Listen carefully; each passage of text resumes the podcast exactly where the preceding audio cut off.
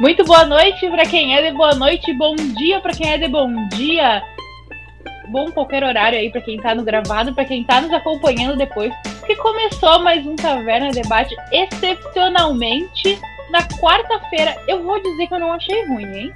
Eu não achei ruim. Agora que a gente não tem jogo rolando, quarta-feira é um dia bom, porque meio cada semana a gente ainda não tá cansadão e ainda dá um gasto para continuar. Eu acho que, que gostei disso. A gente, inclusive, precisa começar a repensar o horário do Taverna Debate, porque voltando agora, né, apesar de novas variantes, estamos voltando à vida como ela era.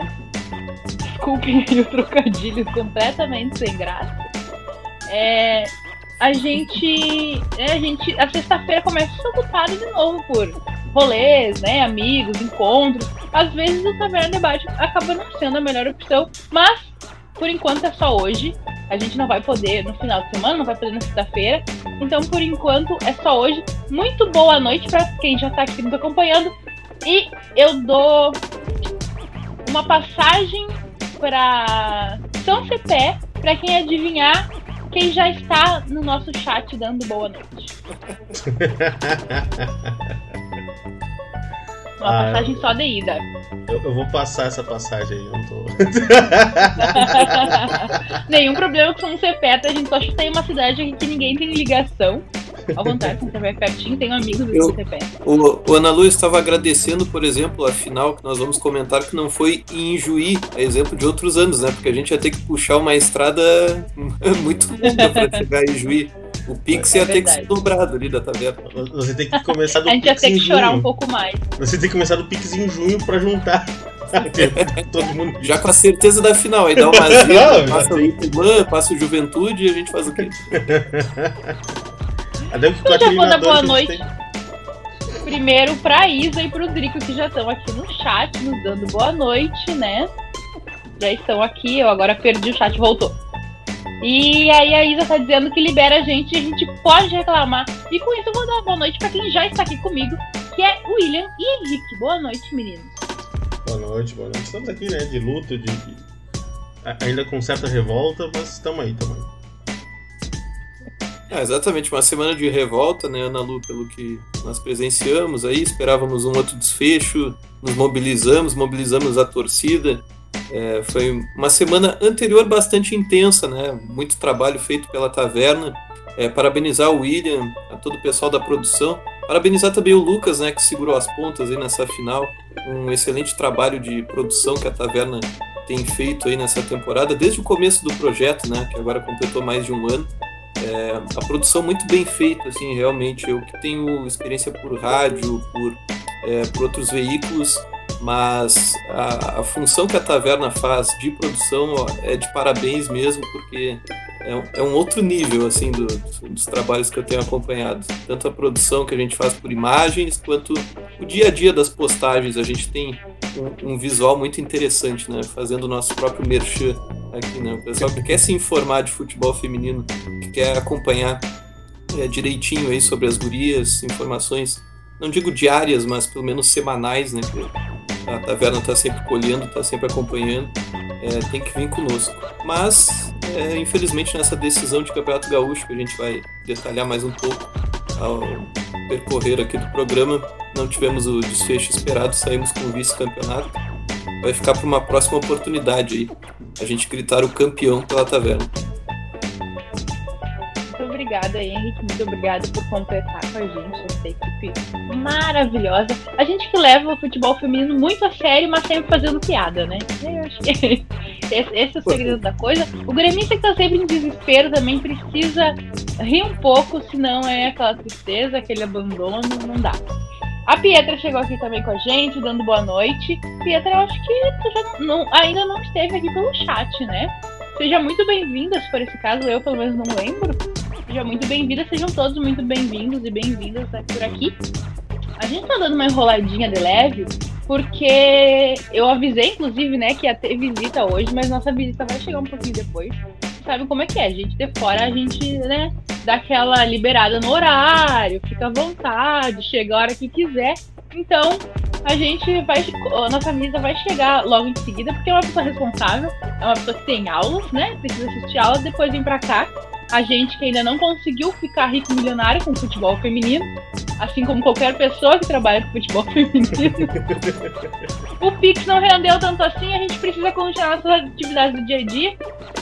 Mas o Taverna Debate tá aqui, sem dinheiro, sem nada, estamos aqui com muito amor. Drico tá dizendo, inclusive, que Lucas é fera. Deve ser uma fera mesmo, mas também é outra pessoa bem morada. a gente tem, além Vou fazer uma de João Kleber, né? Para, para, para, para, para. Já vamos falar sobre a final do Gauchão. Logo depois dos comerciais. Não, logo depois dos comerciais não.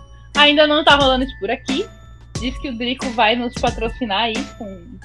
Vai utilizar o espaço da taverna comerciais pra gente lançar aquela promoção de abacate 6,49. Nectarina, 4,99. Assim compre no Drico Mercearia, não sei como é que é o nome, né? Mas acabei de chutar assim. Aí o Portalupe chegou aqui dizendo uma boa noite tudo uma boa noite a todos direto aqui nesse um CPF. Grande Portalupe. Sacanagem. Mas ele não era com CPF não, era zoeira, era zoeira. Ele acabou de dizer Será que não é porque eu não faço ideia. É. Portalupe tem que ser igual a Poré. Portanto, deve ser igual a Poré. Ah, a família. É, a família original. muito, muito legal a cidade lá, só que é terrível de chegar só. Parece que vai cair do penhasco umas 20 vezes até chegar na cidade. Eu, eu que sou do Pampa, né, aqui do extremo sul, eu sempre me assusto essas regiões mais serranas aí. É, qualquer curva da estrada eu já tô me, me apavorando assim um pouco por pouca coisa. Tá todo mundo tranquilo, assim, tá todo. Eu tô apreensivo assim, acompanhando. Ah, eu, eu conheci Guaporé esse ano, fui apitar lá, cara. Tu sobe e desce a serra umas quatro vezes pra chegar naquela cidade. Tipo. Uma vez por ano tá ótimo pra ir, não quero, não preciso de novo, não. ah, William, é lá em Guaporé. Não, vai, não vai dar, esse você não vai lá. Mas paga o dobro, tá bom, então é. vamos, então vamos. Então, antes da gente chegar no assunto Guaporé, digo, o assunto final do Gauchão, que não foi em Guaporé, foi em Cachoeirinha, também não foi em São Cepé, a gente tem alguns assuntinhos pra gente comentar. Tem a Liga de Desenvolvimento, que é aquele negócio. A gente não tem muita informação, não sabe muito bem o que está acontecendo, não entende as escolhas que o Grêmio fez. Isso não é novidade, né?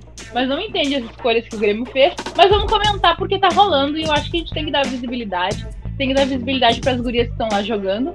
A Liga de Desenvolvimento é, é, um, é né, uma competição organizada, para quem não sabe ainda, quem não está acompanhando, pela CBF e pela Comebol, em parceria aí, uma parceria brilhante, maravilhosa. Uh, que a gente tem então competições sub-14 e sub-16. Por algum motivo, eu não sei se você sabe, eu não sei, o Grêmio enviou só o sub-14, né? Então é escolinha com a técnica Luísa. É, Luísa. Eu, eu, é bom que eu trago notícia assim pela metade. Pela metade, se eu te falar alguma coisa errada, pessoal, me, com, me corrijam aí no, no chat. Até eu vou procurar sobre o nome é... dela aqui pra falar certinho. E aí a gente estreou perdendo, né? A, a primeira primeiro jogo. Que eu, com certeza, eu não anotei contra quem era. Foi São Paulo? Não. Não, é um, outro, é um time não muito conhecido. Ah, não, foi o. Claro que é um time muito conhecido, William. O. Eu tô vendo, eu tô vendo. Olímpica. O Centro Olímpico. Como é que é? Centro, Centro Olímpico. Eu ia dizer atividade olímpica. É, não conhecido que eu digo na Acho... questão de camisa, mas é um time no feminino com, com uma história muito grande né? no Brasil. Precisa já parte base. Principalmente na base, né? Tem várias é. revelações aí importantes. Então tá, vocês veem que eu sou ótima para trazer as notícias aqui, mas todo mundo já tá acostumado. Quem tá chegando novo, é assim mesmo, galera. A gente vai construindo coisa. Às vezes, às vezes eu trago um negócio direitinho. Luísa Bertoli, o nome da treinadora do 14. Luísa Bertoli, isso aí. Ela, da escolinha do Grêmio, então tá lá com as gurias do Sub-14. E hoje, o Grêmio primeiro estreou perdendo, e hoje uh, derrotou o Criciúma, então, por 4 a 1 e então a gente está pela próxima, pelo próximo jogo que vai acontecer na sexta-feira para se classificar ou não para a próxima rodada, para semifinais, né? É, a gente vai enfrentar então o Minas Brasília às 8 horas da sexta-feira. A gente não está uh, transmitindo, não está acompanhando esse caminho de competição, porque realmente são poucas as informações que a gente tem de lá, é através do aplicativo para saber os resultados. Então a gente está acompanhando os jornalistas que acompanham e compartilha é, tá as tendo, informações dos jornalistas. Tá passando na, na Eleven Sports, mas é aquela coisa, tipo, a transmissão deles lá que eles não conhecem ninguém. A gente até vamos ver, né? Dependendo como as gurias forem, se conseguir daqui a pouco passar, se elas chegarem numa final, a gente pode dar um jeito de tentar passar. Mas vai ser naquelas, né? A gente vai meio que adivinhando as coisas, porque entrar em contato com o pessoal da escolinha do Grêmio lá conseguir estágio, essas coisas, porque pela CBF lá não tá rolando nada. E eu queria consertar uma gafe minha que eu fiz comigo mesma, mas que eu vou utilizar do meu erro para que outras pessoas aprendam. Eu olhei a lista de quem tinha feito gol hoje e eu esqueci que era sub-14, né? Aí eu vi Maria Eduarda, achei que fosse a Duda, que é do sub-18. Jogou também, estreou no profissional agora no, no gauchão, né? E eu tava já sem entender como é que ela tava no jogo domingo, viajou, tá lá, fez gol. Não, essa é outra Maria Eduarda. Então a gente mais uma vez tem a coisa do nome no Grêmio. A gente tem duas Laís, do profissional. Agora a gente tem outra Duda aí no Sub-14, que é pra gente confundir com a Duda do Sub-18. Sempre olhos muito abertos, né? Femininas acontece bastante. Ó, e...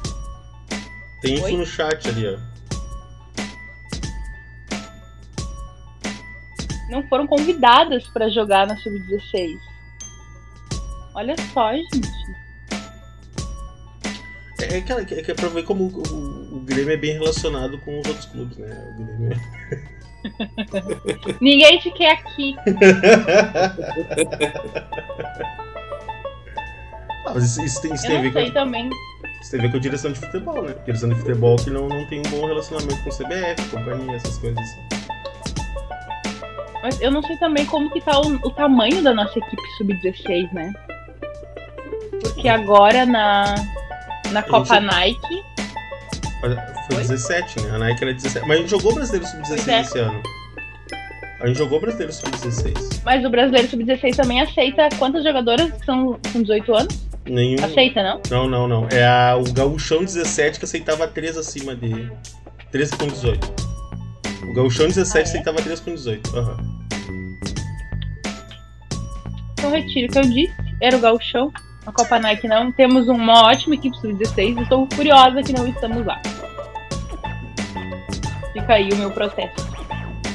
E falando em competições que a gente não entende muito, vamos ter Supercopa do Brasil. É, todo mundo já sabia. Grêmio vai participar. Como assim? Explica. Não eram oito vagas. Que história é essa? Grêmio ficou em último. Não, foi último. Grêmio não ficou entre os oito primeiros, não ficou entre os doze primeiros. Entre os doze primeiros, né? Que tinha que sair. Não, não, não, não. O que, que assim, aconteceu? Posso, posso falar? Posso falar aqui? Pode. São oito vagas, sim. São oito. Só que numa, no regulamento original. É um por estado. É um por estado. Era o melhor colocado do estado. No caso, como o Inter ficou na frente do Grêmio no brasileiro, seria o Inter. Só que, depois, quando vai descendo os critérios, assim, eles tinham que tirar esses oito dos 12 primeiros da Série A1 e até os quatro primeiros da A2. Se não fechasse um por estado com esses, entre esses 12 clubes, aí a, a federação melhor colocada e a pior colocada tinham direito a colocar um. A melhor colocada é São Paulo, vai entrar Corinthians e Palmeiras. A pior colocada é o Rio Grande do Sul, vai entrar Inter e Grêmio. Porque as outras uh, federações não têm clubes.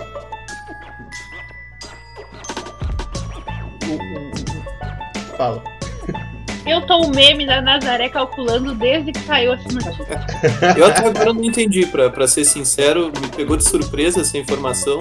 Uma surpresa positiva, né? Porque é, vai forçar o Grêmio a, a já se estruturar, esperamos assim, né? A se mobilizar é, desde esse final de ano para começo ali para janeiro para estar tá firme para enfrentar essa competição que vai ser de alto nível, né? Mas me pegou de surpresa também e confesso que estou até agora tentando entender os detalhes. Não sei porque não facilitaram, se, era essa coisa de um por estado mas aí abrir precedentes, abrir brechas, então que pegassem as oito melhores e deu. Não, não fizessem assim tantas concessões. É que a ideia. Ou É que, liberassem dois por estado, de repente. é que a ideia, a ideia acho que era, era botar. variar bastante a questão das federações, né? Só que o problema é que tem federações que recém agora estão começando a se estruturar. Tem muita federação ali que não tem, não tem ainda condições de, de, de ter, de ter os clubes, né? E aí E o foi aquela seguinte coisa. também, né? Até pra nós aqui do Rio Grande do Sul, a gente viu no Campeonato Gaúcho, né? Grêmio Internacional e um abismo muito grande ainda, infelizmente. Apesar de ter Tanto- projetos sérios, assim, de mais tempo, o próprio Brasil de Farroupilha já disputando competição nacional, ainda é um, um desnível muito grande. Tanto é que o Brasil nem ficou com a terceira posição, né? O Yukuma ainda É, não, conseguiu. tem- e ainda tem o risco de o Kumano não conseguir jogar que vem, né? Até a gente tá vendo as- hoje vários atletas do Brasil falou por se despedindo, né? Porque como não conseguiram a classificação, o Brasil só vai jogar o Gauchão que vem, então não vai manter nenhuma. Mas eu não sei como é que é a situação do Yukuman, se torcer muito que elas consigam patrocinadores. Porque assim, ah, mas a CBF banca tudo. Não, a CBF banca a viagem, dá tantas ah, coisas de hotel para atletas, comissão técnica. E deu, e, deu tipo, a CBF não dá estrutura para treinar, não dá salário, então o clube tem que ter dinheiro, tem que ter patrocinador até pra poder treinar. Como é que vai jogar um brasileiro treinando uma vez por semana? Ou nem isso, como elas estavam fazendo aqui durante o Gauchão, né? Então a gente tem que torcer que, que elas consigam um patrocinador pra pra bancar pelo menos os treinamentos delas. né? E o que assusta é que a gente tá falando de Rio Grande do Sul, né? Se a gente for pensar a realidade de outros estados, é daí pra baixo, né? A gente Até eu não sei se a Ana tem a, a lista aí dos, dos oito times que vão jogar. Porque eu sei que tem um do Pará. Tem um do Pará, que, que acho que foi um dos que subiu da, da 2 até. Inclusive rolou um, eu rolou um fato interessante que eu vou falar aqui, ó. Teve de página aí grande, entre aspas, postando informações erradas, cálculos errados, como eu faria da Supercopa do Brasil. E tem uma. William foi lá, deu a informação e nem um muito obrigada. Eu fui ver agora há pouco que não rolou um muito obrigada. Eu queria dizer que o maior problema do ser humano é a ingratidão. O Só pior é queria que deixar isso ainda teimaram, ainda teimaram comigo. Eu fui lá, eu fui bem. Não, teimar, teimar tudo bem, eu também sou teimosa, eu, eu tenho que aceitar isso. Eu tenho no que final- tolerar, tenho que aceitar que isso acontece. Agora, ingratidão, não dizer um muito obrigado, Cara, ingratidão, foi coraçãozinho, uma engraçado. mãozinha com namastê. Eu vi lá as pessoas colocarem que ia ter 12 times. Eu digo, não, não tem 12 times. Aí até fui ver na- no regulamento lá não tava achando, aí chamei a, a Carol Freitas da, da Zero Hora, que foi a que decifrou por que, que o Grêmio conseguiu essa vaga. Ela seria a pessoa ideal pra explicar, porque foi, acho que foi a única que realmente entendeu como é que o Grêmio foi parar lá. Aí, e aí eu perguntei pra ela, alterou, vai ser 12? Ela, não, são 8. Aí eu, tá. Aí eu fui, cara, consegui achar o regulamento. Aí eu fui entender por que, que elas acharam que era 12. Era aquela parte que diz lá, entre os oito primeiros da A1 e os quatro da A2, tu tira os oito. Então, no caso, elas leram lá na, na página e achando que era oito mais os quatro da, da A2. E colocaram isso como notícia. Aí eu fui lá e coloquei, ó, são oito times, não são 12. E elas responderam, não, vai entrar mais quatro depois. Ma- Mas assim, ó, com, com firmeza, eu digo, bueno, então tá. Aí eu fui lá e colei regulamento pra elas, mas não, nem a merda ia mandar. É, é o que eu tô falando. Mas tudo bem, tudo bem, somos todos uma grande família do futebol feminino. É, o que importa é fortalecer as gurias. É, enfim, as oito equipes são Corinthians, Grêmio Inter, Flamengo, Cruzeiro, o famoso AA Smack do Paraná. Eu adoro que cada, cada lugar que eu vi a notícia tá escrito de um jeito. Mas é isso aí. Smack do Pará. É Smack, né? Real Brasília e Palmeiras. Ou seja, a gente pode levar vários sacodes. É, tá aí, ó. O, o Botafogo tá também? Não. Não, é o Flamengo, né? Ó, tá chegando a visita. Flamengo terminou Rumo na sofá, frente. rumo sofá, tá chegando É. a visita. Ah, o Botafogo foi tá certo. Passa Botafogo um paninho no banheiro, passa a vassoura que a visita tá chegando. Olha aí, ó. Olá. Matheus, muito boa noite. Não repara na bagunça. Olá, muito boa noite.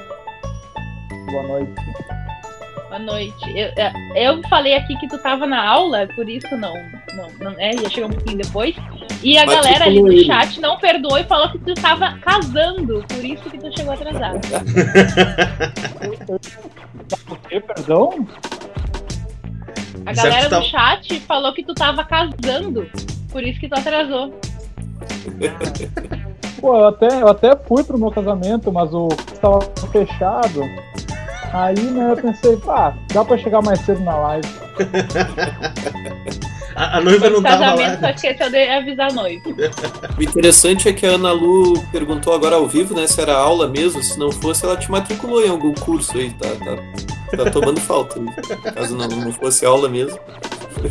Não, eu perguntei como Não, tava era- a aula. era né? Ele podia mentir. Inclusive, a- as meninas assistindo aí, como vocês podem perceber, são um cara muito estudioso, um ótimo partido. Fica aí também a- Vendendo peixe aí também.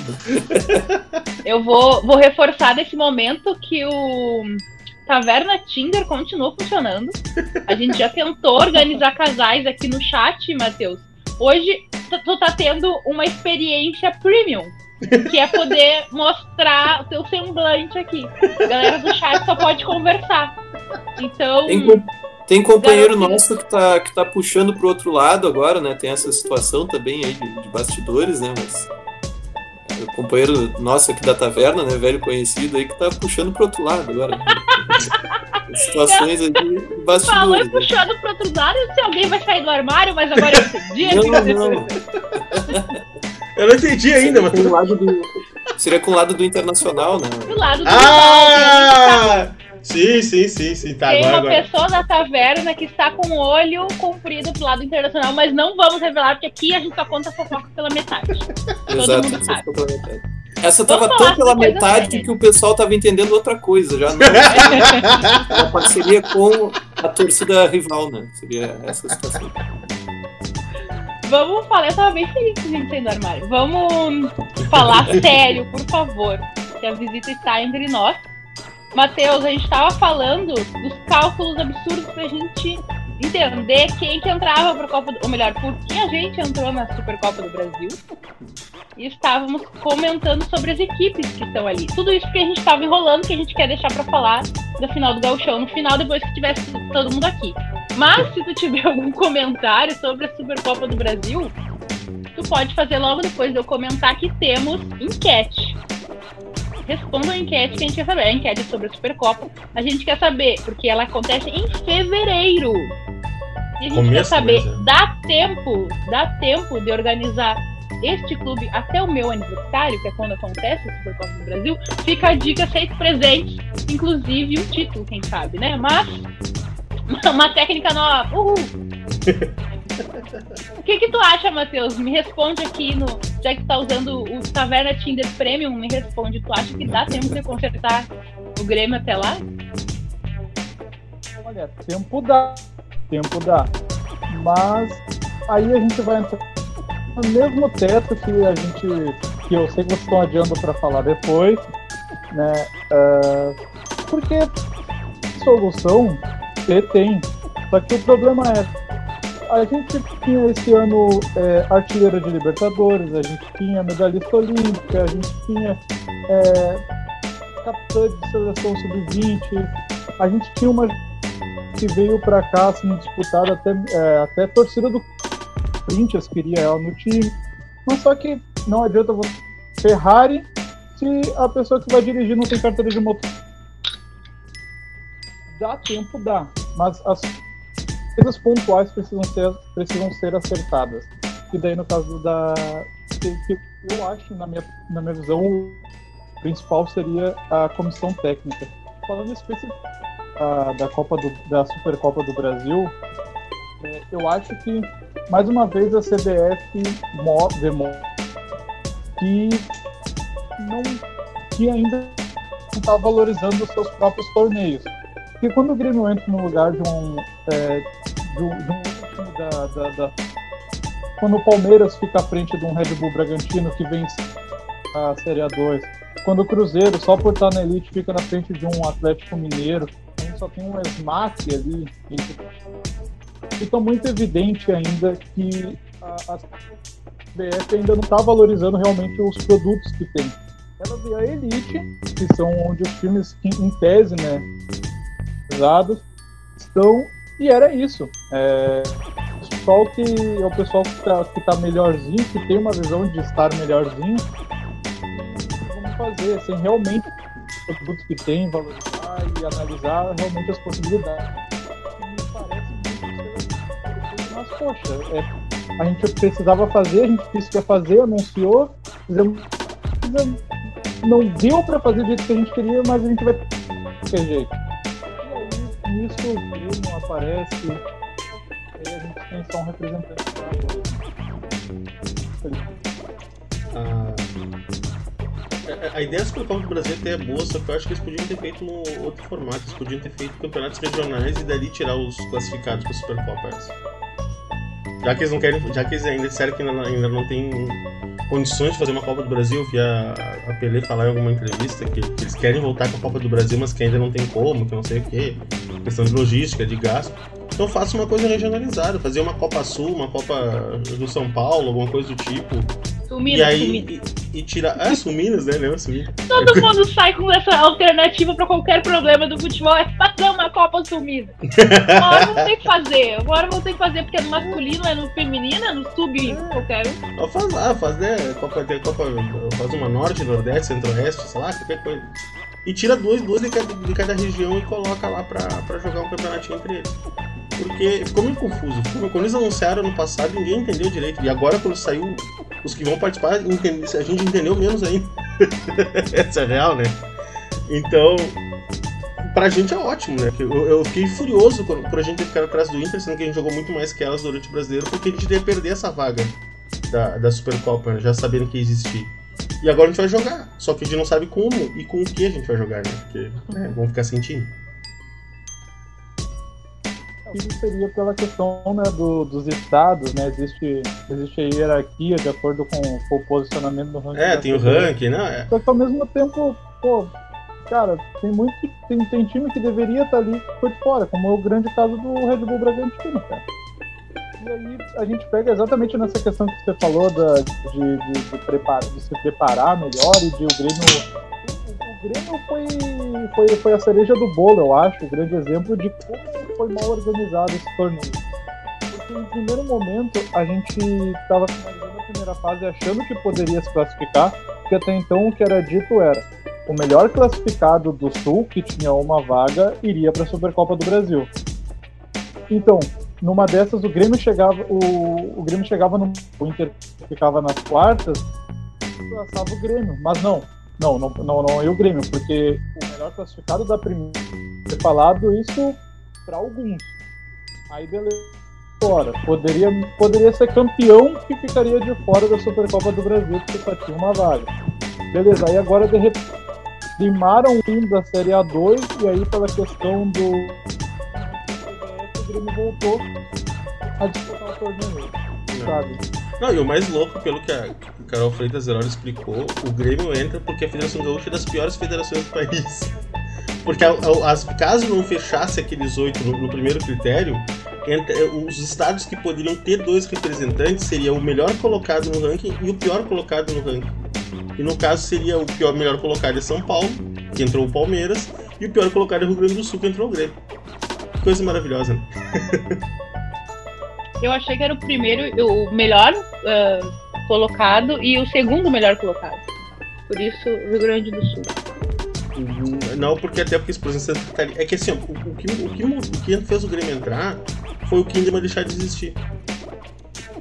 Porque assim, mesmo que o Havaí vá fazer um time agora, não vai ter mais ligação nenhuma com o Kinderman. Então ele não vai herdar a, o ranking e, o, e, os títulos do Kinderman.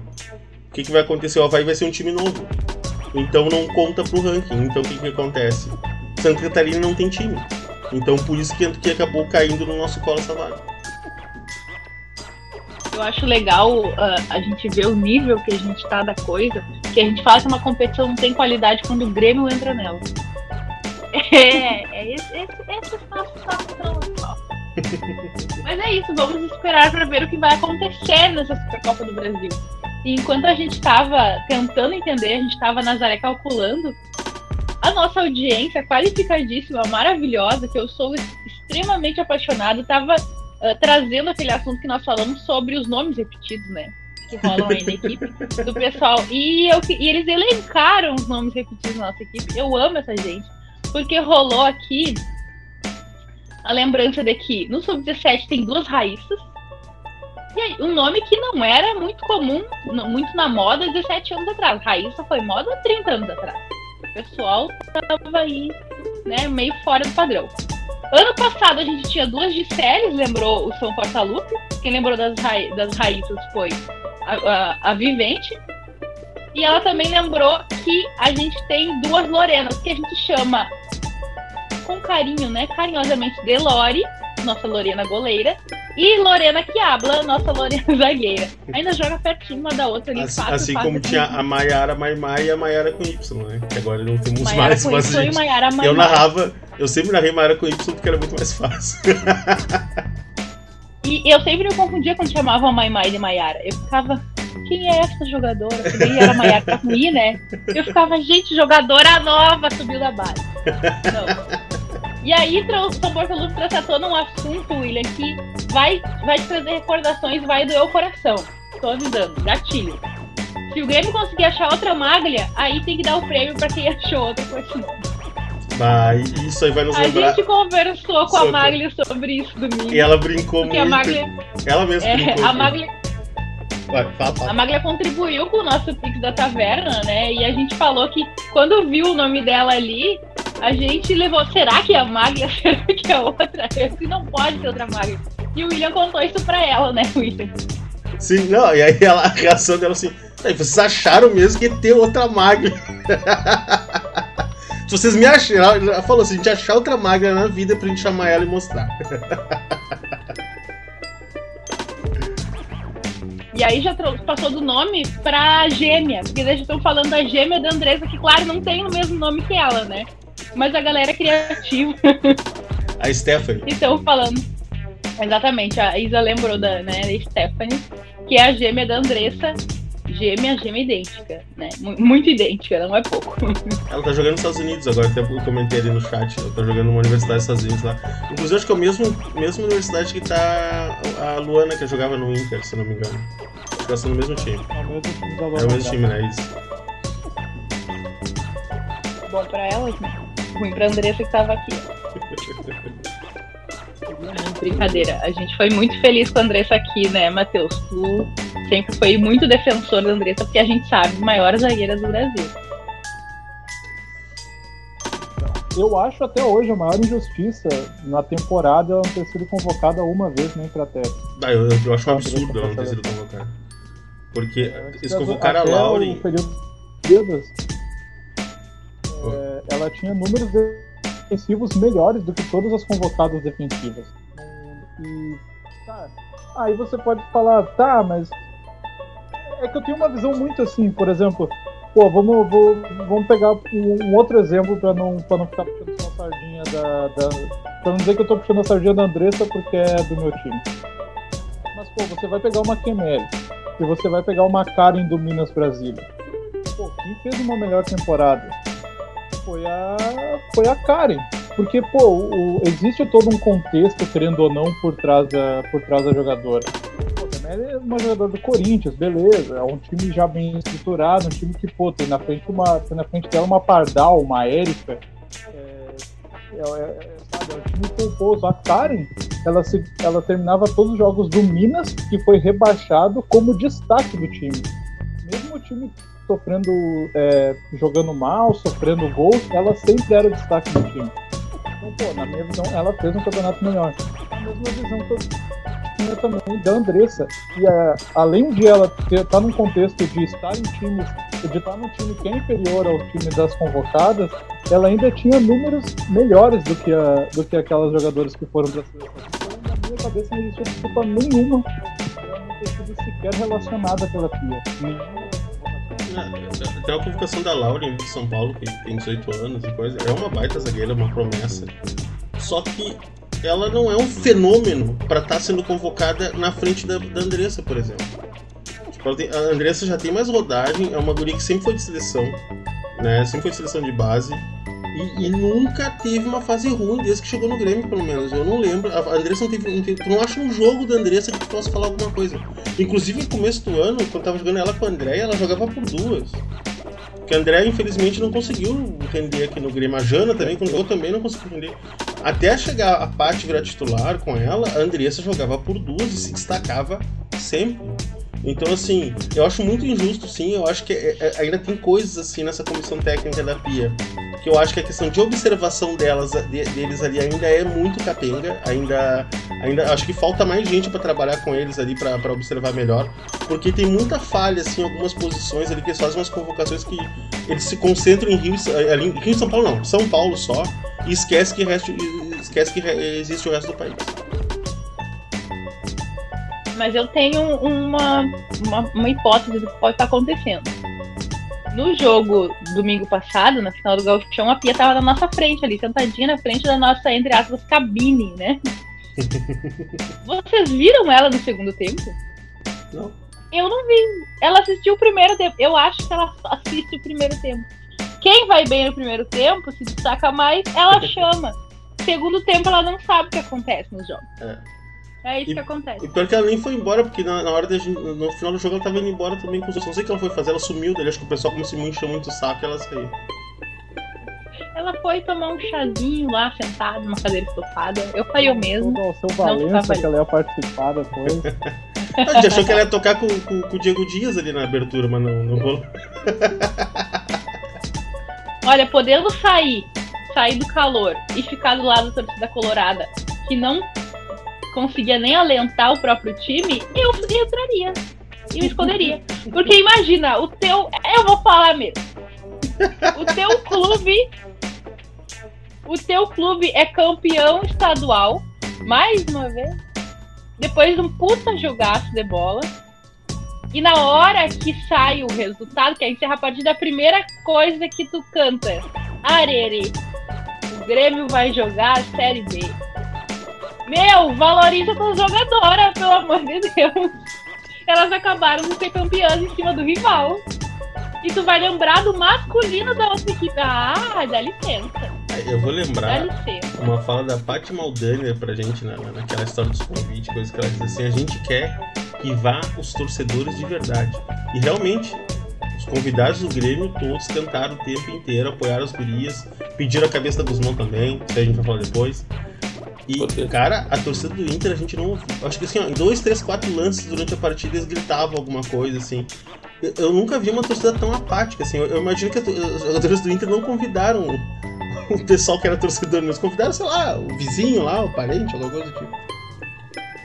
E realmente, é, desculpa, eu.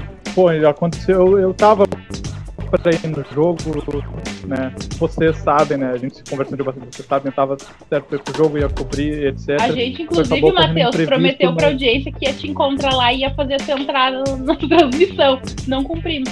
Mas ah, é, não, não rolou. Pô, tive um imprevisto, tive um imprevisto em casa, não, não consegui ir. É, droga. queria muito mesmo ter ido. Tipo, independente se ganhar ou perder, como diria aquela canção, e mais talento se está perdendo, e já casando justamente com o que eu ia falar, porque assisti o jogo pela televisão, acabei tendo, infelizmente, que assistir em casa. Eu moro em Santa Maria, né? Uh, cara, a torcida do Inter na transmissão da RBS era triste. Era triste. Na televisão, todas as vezes que mostraram, a torcida estava sentada quieta. Sentada quieta. Quando eu pegava a torcida do Grêmio, sempre tinha pelo, cara, pelo menos metade da tela, assim, o pessoal vibrando, gritando. Mostrou a banda lá é, cantando, do menor ao maior, todo mundo alentando. Quando mostrava a torcida colorada, tava no máximo em pé, mas quieto. Quando não tava sentadinho, que, eu, que teve uns que levaram até cadeira. E aí uma coisa que eu fiquei, pô, o cara levou cadeira para botar no assento da arquibancada. Enfim. Eu, eu queria reforçar ainda da, da nossa torcida, tribuna pra Ana, falar, né, em parte, sempre que tá, a Ana, Ana repete, só que deu uma, corta, deu uma cortada no teu... A galera da Chula. Ana, repete, só que deu uma cortada no teu áudio, tá? Vou repetir, então, porque a informação é importante. além da Tribuna 77, que tava lá, tá sempre lá apoiando as gurias, foi quem chegou dando gás ali na torcida, que já tava animadíssima.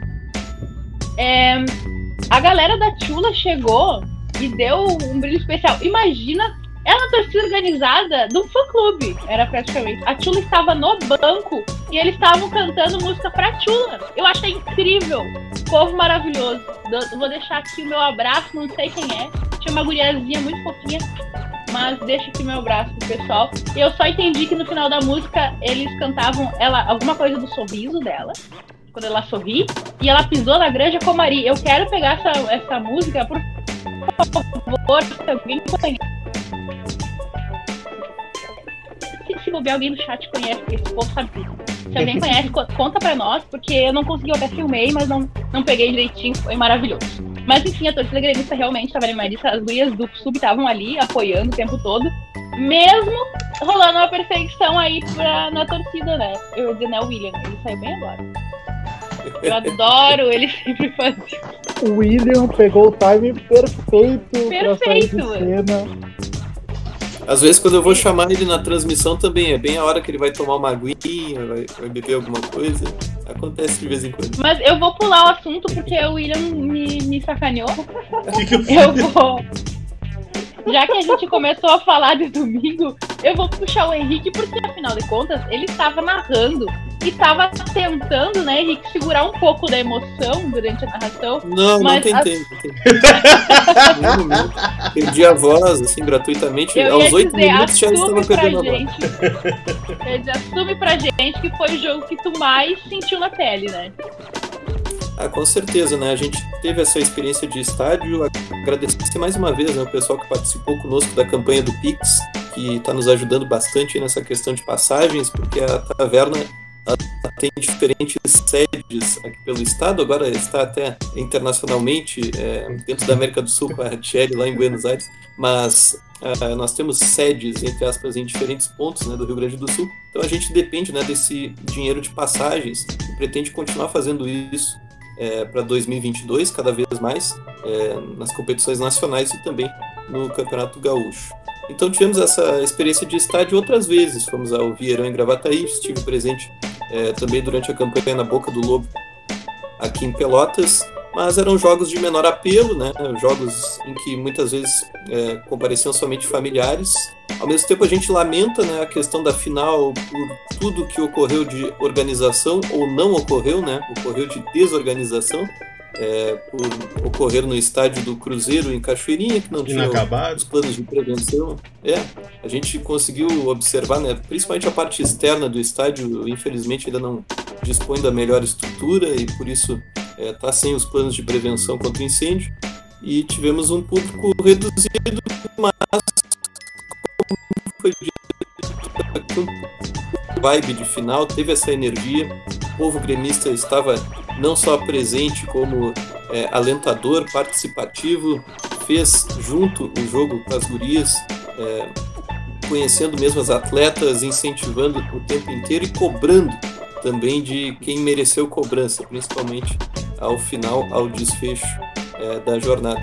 Mas, ah, com certeza, a questão de dessa energia de final a gente sentiu do, do apito inicial até uh, até a decisão por pênaltis. O povo foi muito participativo, o povo também participou é, literalmente conosco, passando ali pela nossa cabine improvisada. Tivemos a participação do Diego, né, da Vera Louca, entrando na transmissão. Também o Mosquiteiro. Quem não garante que era Matheus Vaz que estava ali é, de Mosquiteiro na partida? Eu ia fazer essa piada ali, acabei não fazendo antes. Né? Ele disse que não foi, mas quem não garante que era, que era ele que estava ali? Enfim, e a taverna se misturando da torcida, né? Ana Lu Oliveira, Andrew Notar Giacomo estavam lá é, direto da galera, até com alguma dificuldade de nos escutarem no retorno, né? Tanto é que a torcida cantou, incentivou o tempo inteiro.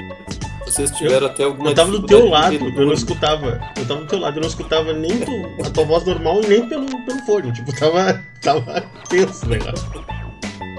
Facilitou porque eu tava já perdendo a voz, né? Então eu já não conseguia gritar completamente. Assim. Não, as gurias fazem aquela jogadaça. Com oito do primeiro tempo, a voz quase já foi embora, né? Porque, olha, foi um gol, assim, muito marcante, né? A gente vê o trabalho coletivo delas. Elas é, procurando no companheirismo, enxergando o jogo, fazendo as melhores escolhas.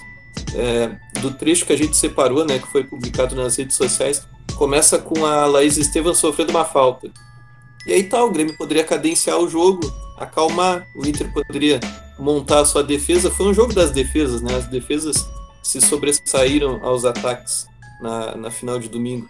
Ah não, a Pribac foi inteligente, cobrou rápido, o Rafa Leves já puxando a jogada, até fazer a bola chegar na Jane, poderia ser o gol da Jane. Infelizmente a goleira Vivi do Inter, talvez tenha sido o grande nome do Inter, né? Não só pela decisão por pênaltis, mas pela falta de destaque do Inter ofensivamente no jogo. É, volto a dizer, foi o jogo das defesas no domingo.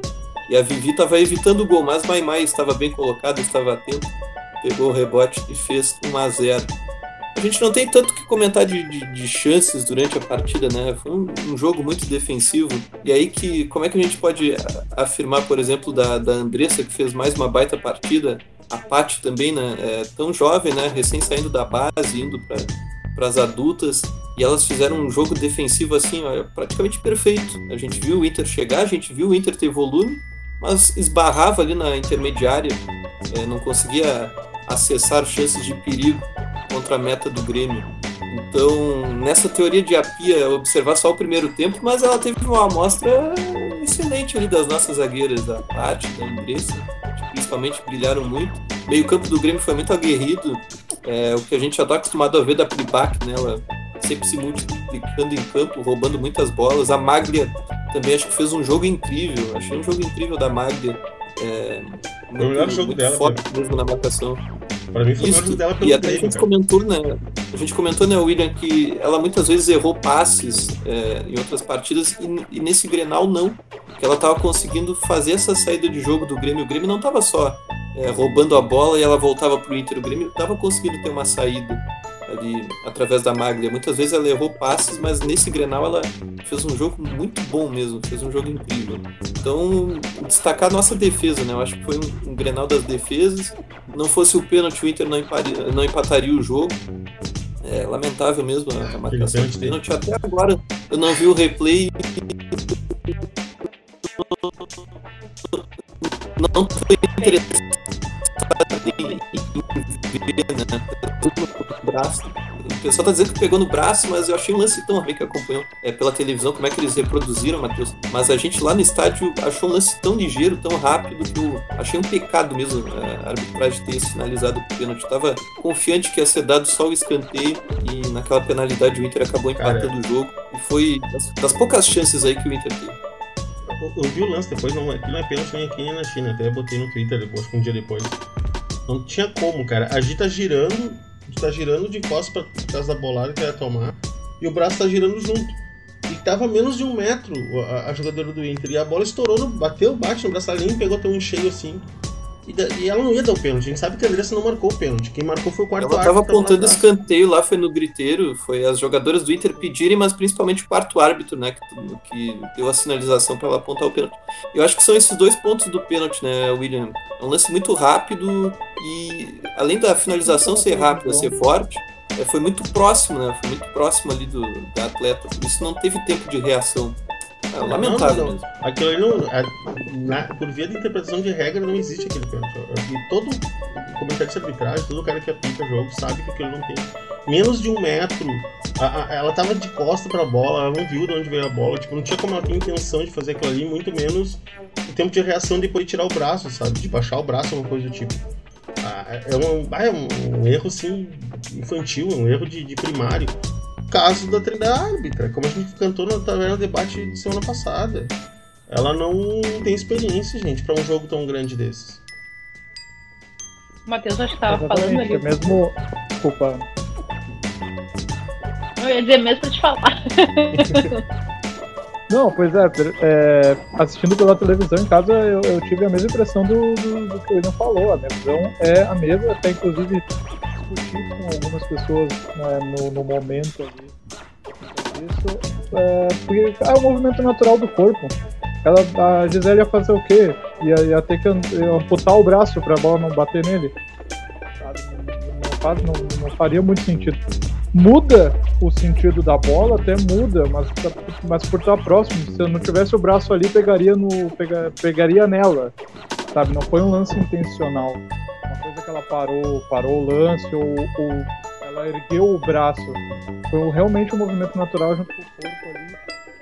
E tanto foi que estão concordando com o que eu, não tenho mais o que acrescentar. Ele foi perfeito na fala dele. É, a, a, árbitra ainda ficou lá, marcou, aí desmarcou, aí marcou de novo, sabe?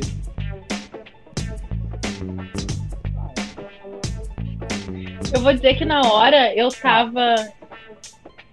Eu, eu tinha baixado. Eu tava no Twitter ali, né? Tweetando da, da Verna. E eu baixei, assim, escrevi meia frase. Quando eu voltei, tava uma discussão, pênalti, não pênalti, pênalti. Quando eu vi tinha uma bala, eu não entendi, não tinha entendido. Na hora eu entendi. Fui no, pedi pro William, né, o que tinha acontecido na hora. Ele já me disse que não tinha sido, mas enfim, ninguém no estádio entendeu o que aconteceu, porque foi tão maluco. Esse pênalti foi no grito. Pela televisão mostra nitidamente que foi no grito. No grito. Tinha uma jogadora do Inter do lado da árbitra, né? Eu reparei isso no lance, que eu tava acompanhando a árbitra, ela ia dar o escanteio. Agora eu já não recordo se ela apontou pro escanteio, mas Ela ou ela apontou, fez ela apontou. menção. Ela É, apontou, ela tanto que a gente. ah, tanto que tu falou, ah, esse- eu, eu achei que, era, que ela tava dando tiro, que ela ia dar tiro de meta. E aí tu cantou, ah não, escanteio. Porque realmente ela abriu o braço pro direção escanteio. Uhum. Aí quando vê, começou aquele gritedo e tu vê que tá o quarto árbitro atrás falando alguma coisa. Aí o quarto árbitro fala, ela pá, aponta pro pênalti. Eu, caralho, o velho enlouqueceu. Foi a primeira reação que eu tive, assim. Ah, foi péssimo dá a mesmo. impressão, Matheus. dá a impressão de que ela pegou, ela, ela só botou o braço pra frente e se enterrasse mais alto ela marcaria. Sabe? Tipo quando a jogadora vai dar, Não, faz aquele gol cagado chuta onde o nariz aponta e a bola vai dar um gol. Ela passou o rápido. jogo inteiro em seguro. A o árbitra jogo fez isso, inteiro. ela ergueu o braço, É. Mas foi o jogo inteiro dela insegura, assim. Tipo, tu via que ela tava esperando ou as, as gurias nas bandeiras ou a- o quarto árbitro falar as coisas pra ela o que ela tinha que fazer. Ela não sabia o que que ela ia apontar. a falta de critério quarto dela, árbitro. pô, foi, foi impressionante, foi impressionante. Desculpa, desculpa de novo, mas realmente, cara, é, é, foi, foi, foi um jogo assim ridículo, ridículo de assistir por, da arbitragem. Tanto que ainda teve aquele lance da Rafa, que a Rafa simplesmente para de correr atrás da bola e dá um puxão na camisa da jogadora colorada. Pô, é- ela tava vindo tombando ali na perna, sofreu o combate, não deu nada. Pegaram e ia sair com a bola jogando, ela, pô. como assim? Aí foi lá e tomou o cartão. A transmissão eu falo, né, cara? O Henrique vai lembrar, eu falei.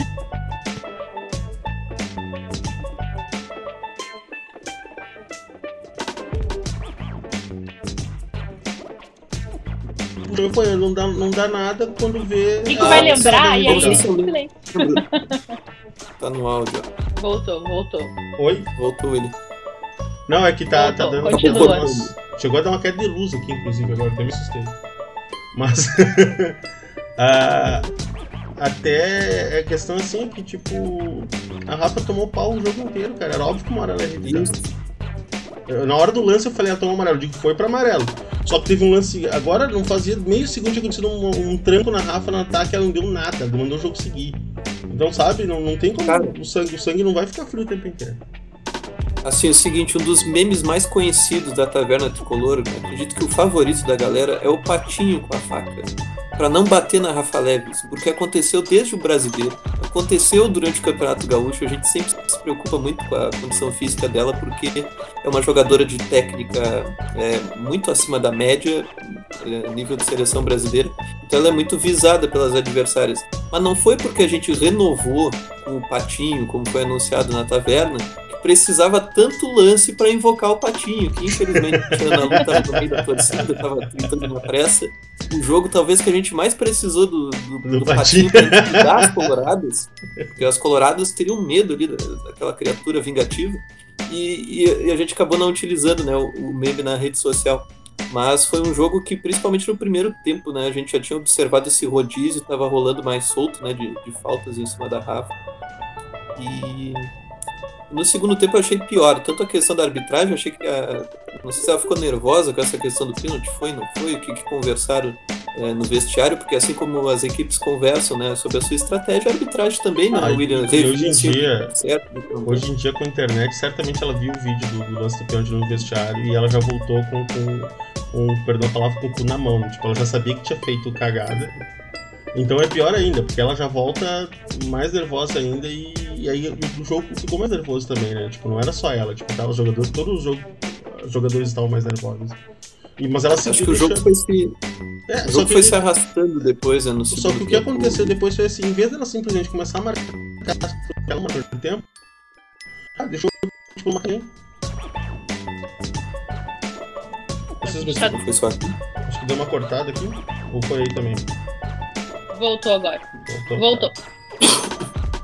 Mas é isso, sabe? Tipo, ela. ela aí no segundo tempo, dela tentar equilibrar, marcando pro Grêmio também, ela começou a deixar o jogo correr e virou uma pauleira total, né? Tipo, era, ela deixava rolar demais e, e o jogo se perdeu. Ah, Agora o Grêmio piorou também no segundo tempo, né? Eu ia chegar nesse ponto que Mas o jogo aí- foi se arrastando. Agora nós vamos chegar no ponto. Agora a gente vai chegar no ponto que todo mundo está da noite. guardando nesse programa. A gente chegar no ponto que é aquele ponto que fica na beira do gramado lá, aquela pessoa incompetente que não sabe nada, que não lê jogo. Eu vou lembrar, eu, eu vou lembrar exatamente A as gente- minhas palavras. A gente vai ser proibido de entrar no verão. Nunca mais vocês vão ver vou, fechar minha câmera aqui. Vou me esconder, vou me esconder. Nunca mais vocês vão ver essa verba transmitindo estágio. Porque vamos ser declarados. A gente já foi bloqueada por gente no, no Instagram. A gente já, Vai, já foi visualizado nas Mas a redes culpa, eu vou sociais. dizer- eu vou Logo dizer que a- estaremos bloqueados nos A portões. gente foi bloqueado no Instagram e a culpa é, da- é do pessoal do chat.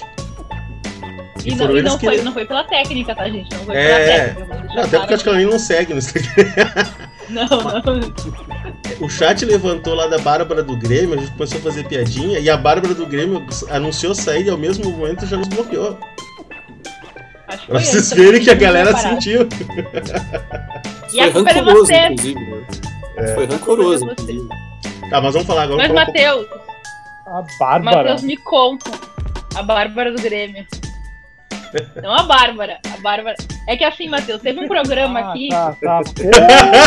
gente- Teve um programa aqui que a gente tava falando sobre. A culpa eu acho que um pouco minha agora, recordando aqui, puxando pela memória, que a gente tava falando que né, o Grêmio tinha goleira de seleção. E aí ó, a gente falou que o Grêmio tinha goleira de seleção e tinha a Bárbara do Grêmio também. Então ficou Bárbara do Grêmio, a galera pegou o apelido. Porque, assim, a gente. A gente é, reforçando aqui, né? A gente tá sempre pela valorização do futebol feminino. A gente sempre aponta as qualidades das gurias. A gente aponta as, as características positivas das nossas jogadoras e o tanto que elas se dedicam. Mas a gente também aponta aquilo que não é suficiente, aquilo que a gente identifica como problema, porque a gente tá aqui pra palpitar. A gente tá aqui pra comentar. né? A gente não decide nada, só palpita. E aí rola, claro, esse tipo de brincadeira. É, que eu também não acho que seja uma grande crítica, né? A gente ainda tá falando uma goleira de seleção que é insuficiente lá e a gente já ah, é, identificava a Raíssa como uma goleira insuficiente aqui também para o nível do futebol que o Grêmio já jogava. E daí rolou isso, rolou esse estresse, fomos bloqueados, mas tudo bem, a gente não guarda rancor. Mentira, guardamos, mas tá tudo bem, tudo bem. É, a gente espera que, que a Raíssa tenha ah, e continue né, com, uma, com uma boa história no futebol, porque realmente ela foi uma, uma goleira bastante importante para nós, até que o nível é, né, alcançou. Né, até que o, né, os jogos que o Grêmio enfrenta alcançaram um nível que não são o mesmo nível que ela tem, que ela tem alcançado.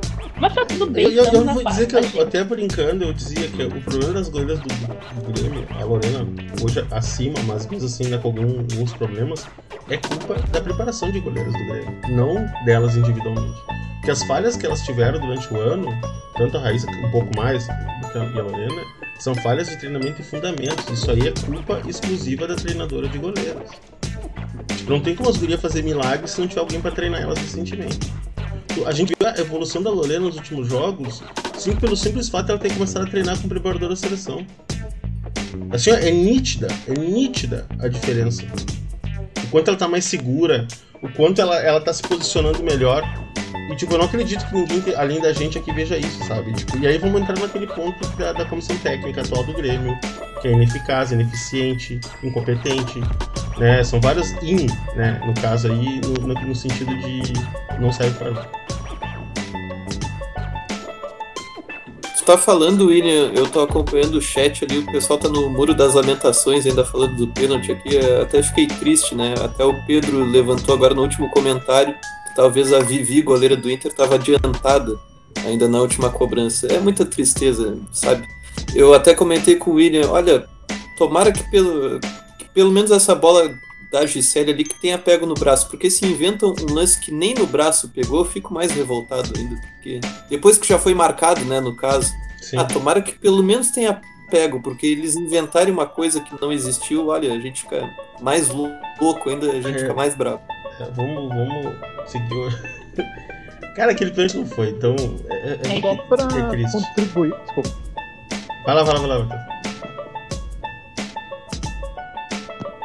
Não, é só para complementar, eu acho que o do, do, início ali do que a Ana Lu, do que a Ana Lu falou, eu acho que é uma coisa cara, é, não, não, não, deveria nem ter sido falado, porque deveria ser uma coisa natural, sabe?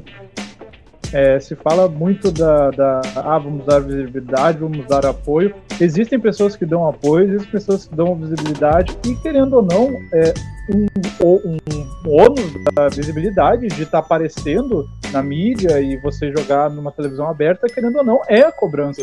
É, o torcedor ali.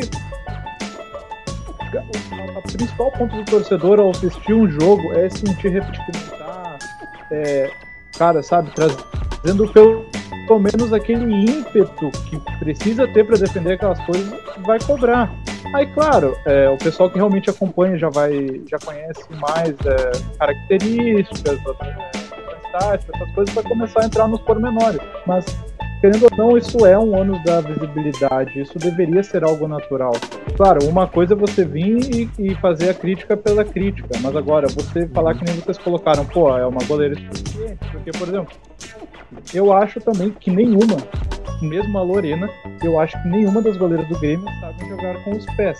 E isso é fato, na minha opinião nenhuma das goleiras. Eu não tenho a paixão, a paixão acho que joga bem com, pé, com os pés. Perdão?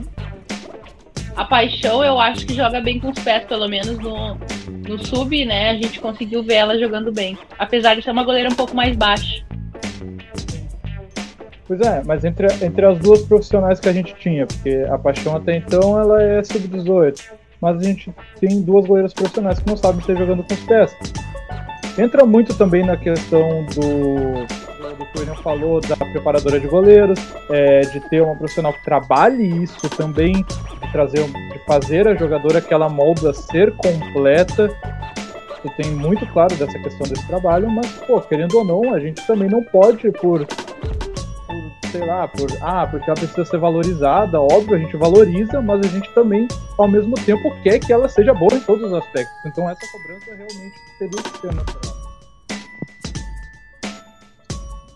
Só corroborar com isso que o Vaz falou, que é o que a gente deseja no futebol feminino, é essa visibilidade. Eu acho que ele foi muito feliz nesse comentário, né? A partir do momento que tu tem essa visibilidade, tu tem uma responsabilidade também. Vai receber cobrança do outro lado. E é isso que a gente deseja pro futebol feminino também, que a gente não fique só naquela pauta positiva é, de tudo, assim, ah, que legal, vai ter jogo do Grêmio e a gente acha tudo muito bonito, tudo ótimo. O que tiver que ser criticado, tem que ser criticado. O que puder, evoluir, o Grêmio tem que evoluir. A gente sabe que tem muita coisa para evoluir. Que é talvez a principal pauta ponto. que a gente está aqui pensando. o futuro da instituição, né? tanto da organização de dirigentes, quanto de comissão técnica, quanto de estrutura para as gurias, que a gente sabe que o Grêmio deixa muito a desejar também na situação de Gravataí, na sua situação estrutural, que passa até por gramado, passa por onde elas treinam, por onde elas jogam. Então tudo isso tem que tem que ir mudando e tem que ir avançando, né? Porque se a gente ficar só naquela, ah, o Grêmio vai jogar, vamos apoiar, ai que bonito, o Grêmio está jogando. Aí tu não tem a crítica, tu não tem é, a cobrança para que as coisas avancem, a gente vai ficar sempre na mesma. A gente vai passar das equipes mais fragilizadas, que a gente sabe que a realidade nacional é, como a gente discutiu bem no início, o Vaz até não estava, mas a gente estava falando da, da tal da, da Supercopa que vai ter em 2022 é, de como outras federações, se aqui no Rio Grande do, Sul o estadual é, fica Grêmio Internacional em um abismo muito grande, mas tem outras federações que não estão contando nem com equipes assim é, da primeira divisão e, e, de maior força, né? Equipes de de capital e das capitais. Então, se a gente não cobrar, a gente vai ficar sempre naquela. O Grêmio vai passar por essas equipes mais fragilizadas, mas aí vai bater ali na frente, pega um Corinthians mais pronto, pega um Palmeiras mais pronto, o Santos, que também tem uma história grande no futebol feminino, vai, vai ficar batendo ali e vai ficar dando murro na parede, porque não vai conseguir acessar a semifinal, não vai conseguir daqui a pouco trazer um, um título de porte, né? A gente não está conseguindo é, sequer o estadual com essa é, visão que temos dentro do clube, né? Eu acho que eles estão contentes de, de jogar decisões contra o Inter e, e ficar perdendo, e ficar batendo é, na trave é, todas as vezes. Sendo que se tu olhar o histórico e colocar comissões técnicas que decidiram os campeonatos, parece que, que tem um nome em comum que fica na segunda posição do campeonato, mas eu acho que eles estão contentes de, de terminar. Tenta vice! Acho que eles estão contentes em ficar perdendo o clássico. Falando então, e... Só, só completo, desculpa. De novo, Capaz, Matheus, é que eu ia realmente passar pra ti, porque eu ia dizer, falando em nome em comum, porque eu queria uma opinião de quem estava assistindo de casa, ver aquelas trocas que estavam acontecendo. Porque, claro, a, a, a saída da. A saída da, do, do, nosso. A raiva do nosso patinho com a saída da Rafa foi gigante. Todo mundo, a reação, a gente tem o um corte ali no, no Twitter, para quem quiser assistir. A reação do William é absurda, é maravilhosa. Então, né, ele ficou. A reação foi maravilhosa. A Tiele tá lá apavorada. O Lucas esfregando a mão na cabeça. O Henrique chega sumido da câmera. A gente ficou no estádio gritando: Como assim? Como assim? Sem entender nada. Depois a gente soube que não teve dor, não teve lesão, não teve nada. É, inclusive, até, até é engraçado contar essa história. Patrícia, da Patrícia Como, como a gente né? soube no final, né? No final do jogo nós estamos é, lá. Então a gente tá. Foi, a gente tava lá lado de fora, no estádio, meio-dia, pegando aquele sol, uma hora da tarde, pegando aquele sol maravilhoso. Aí eu resolvi comentar. Aí a gente podia ter perguntado, porque a gente já tinha falado com a Rafa, né? A gente podia ter perguntado pra Rafa se ela se machucou, se ela pediu pra sair, ou se foi escolha da, da Patrícia. Eu terminei a frase e o Andrew, foi, Andrew começou a andar em direção à Rafa. E a Rafa só viu aquela pessoa vindo em direção a ela. E ela ela sentiu. Ela sentiu. Guardou o celular já rapidinho. ela sentiu que ele vinha. E a Rafa ficou toda sem jeito, é claro. Mas não mentiu pra gente. Ela falou: ah, acho que foi escolha da Patrícia. Ou seja, eu não estava. Eu estava bem. Eu poderia ter continuado. Leitura minha, né? Mas ela falou, né? Acho que foi escolha dela mesmo. E não foi. Não tinha motivo pra Rafa ter saído. Aí quando a Laís sai. Quando a Laís sai, meu Deus. Aí eu tive um ciricutico no estádio. Eu só gritava que nem uma doida. O sub-16, sub-18, aquelas gurias estavam tudo ali me olhando com uma cara de apavorada. Quem é essa maluca gritando? Que eu dizia: Natane! É jogo pra Natane! Patrícia Natane! E eu tenho certeza que ela me escutou porque eu tava desesperada. E eu tava em desespero, eu queria entrar no gramado, sacudir a Patrícia e dizer: Acorda! Como que foi acompanhar isso de casa, Matheus? Olha, foi angustiante, mas antes disso, eu já queria comentar que o, o, o, erro da Patrícia, o erro tático, os erros táticos da Patrícia começaram antes de começar o jogo de, de Vereda. É, primeiramente, o Grêmio hoje tinha uma só, até então a Isa, pelo que a gente sabia, estava com lesão. É, então o Grêmio só tinha uma jogadora é, fazer que era da função de lateral direito a Laís Jacomel. A Laís Jacomel não foi pro Grenal da final porque jogou com a base. Ou seja, um erro de planejamento interno primeiramente. Cara, meu Como comentário. Você tem uma final Deixa, deixa eu atrapalhar um pouquinho, Matheus. clássico, numa Escuta, TV Matheus. aberta, passando. Não, só, só pra eu atrapalhar pra pedir a, a reação minha, eu e a Ana combinamos, vamos olhar o jogo da. Vamos tentar ver o jogo das, da 17. Quando saiu a escalação do 17, eu botei no grupo da, da grupo da taverna. Amanhã vai ser Pri no lateral ou a Isa sem jogar um mês. Porque já tava desenhada a merda, né? Pode falar. Pois então. E aí, você priorizou a base ao profissional. Enfim, Perdeu na base eu e no profissional, né? O que é pior. É, exatamente. Aí eu, eu imagino, e aí, eu, eu- pelo menos eu quero acreditar. Eu quero acreditar nisso. que a Isa não jogou o jogo todo por conta do departamento médico não ter liberado ela, né? Porque tá voltando de lesão e tudo mais. Mas, mesmo assim, cara, por esse erro de planejamento, o Grêmio fez, o Grêmio entrou com o mesmo erro que fez ele perder o último Grenal. O Grêmio sacrificou uma peça de meio para colocar numa lateral improvisada, sendo que tinha jogadora da função ali para fazer. Beleza. Foi a mesma coisa do último Grenal que a gente perdeu no Beira-Rio. Lateral dire... jogadora da função no banquinho de reserva assistindo o jogo ali Beleza. Aí, pô, a, essa questão da Rafa ali.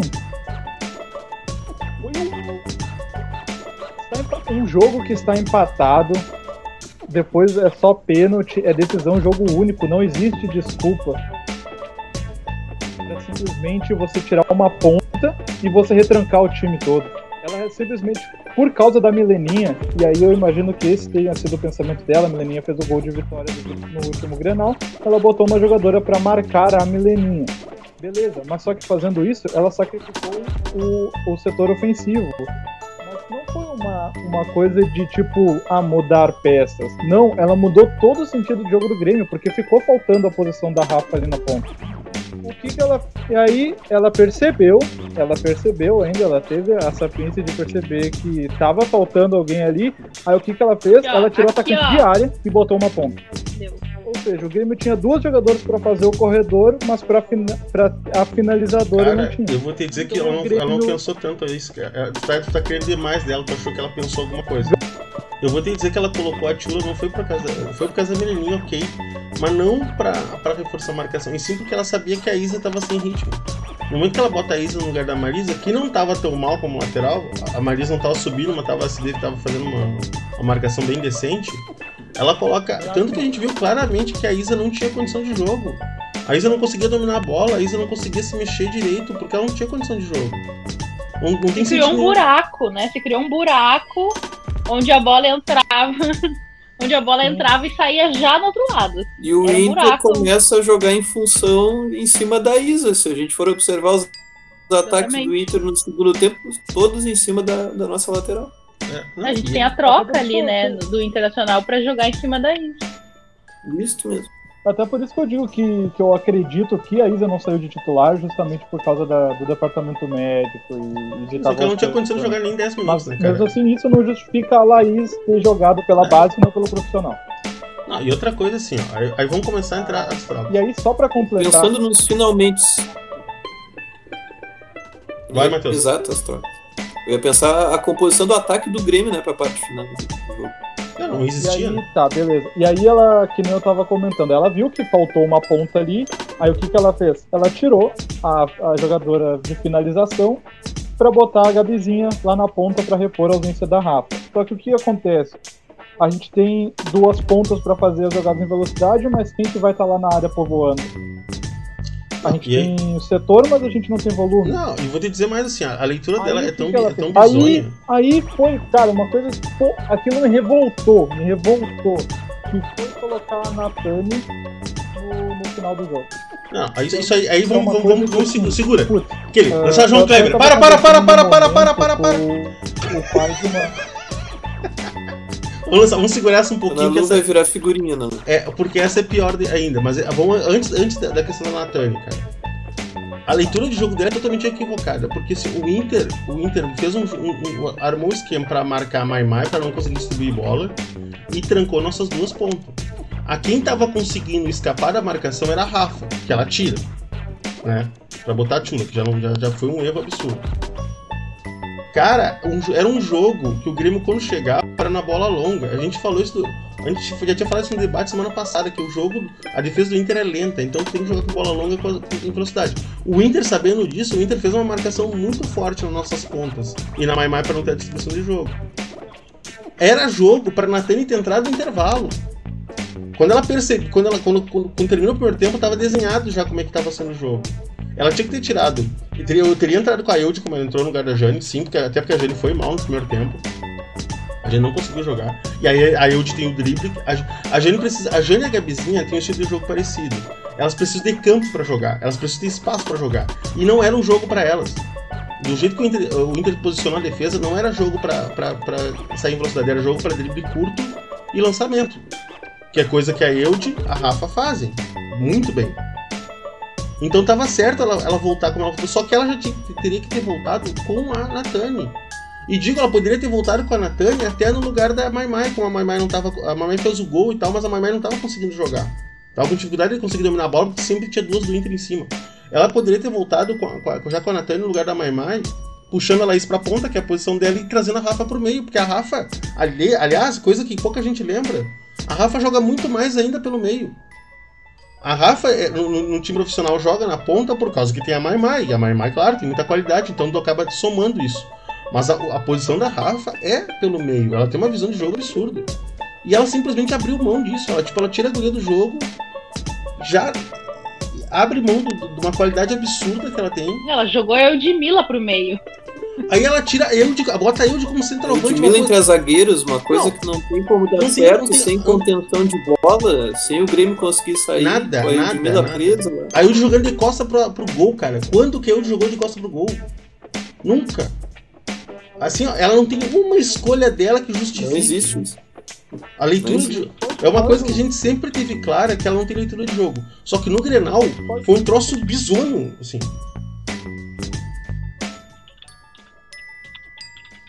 Vai, Matheus. Travando um pouco o William. Voltou o William. É que travou o final do que você falou. Ah, tá, aqui, aqui. Segue aí, Matheus.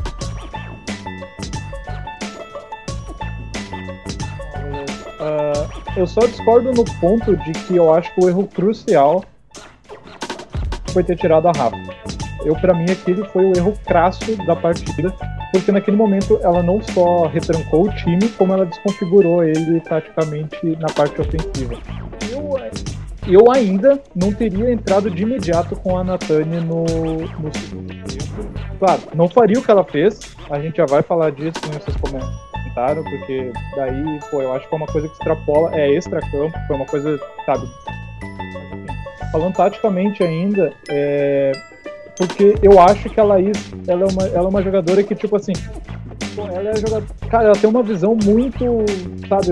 Muitas vezes ela tá, pode estar tá apagada ali uns 10, 15 minutos, mas de repente sobra uma bola, pá, ela, ela pega, ela finaliza, ela faz o gol. Laís mostrou muito isso durante vários jogos, principalmente no último Grenal mesmo, naquele gol.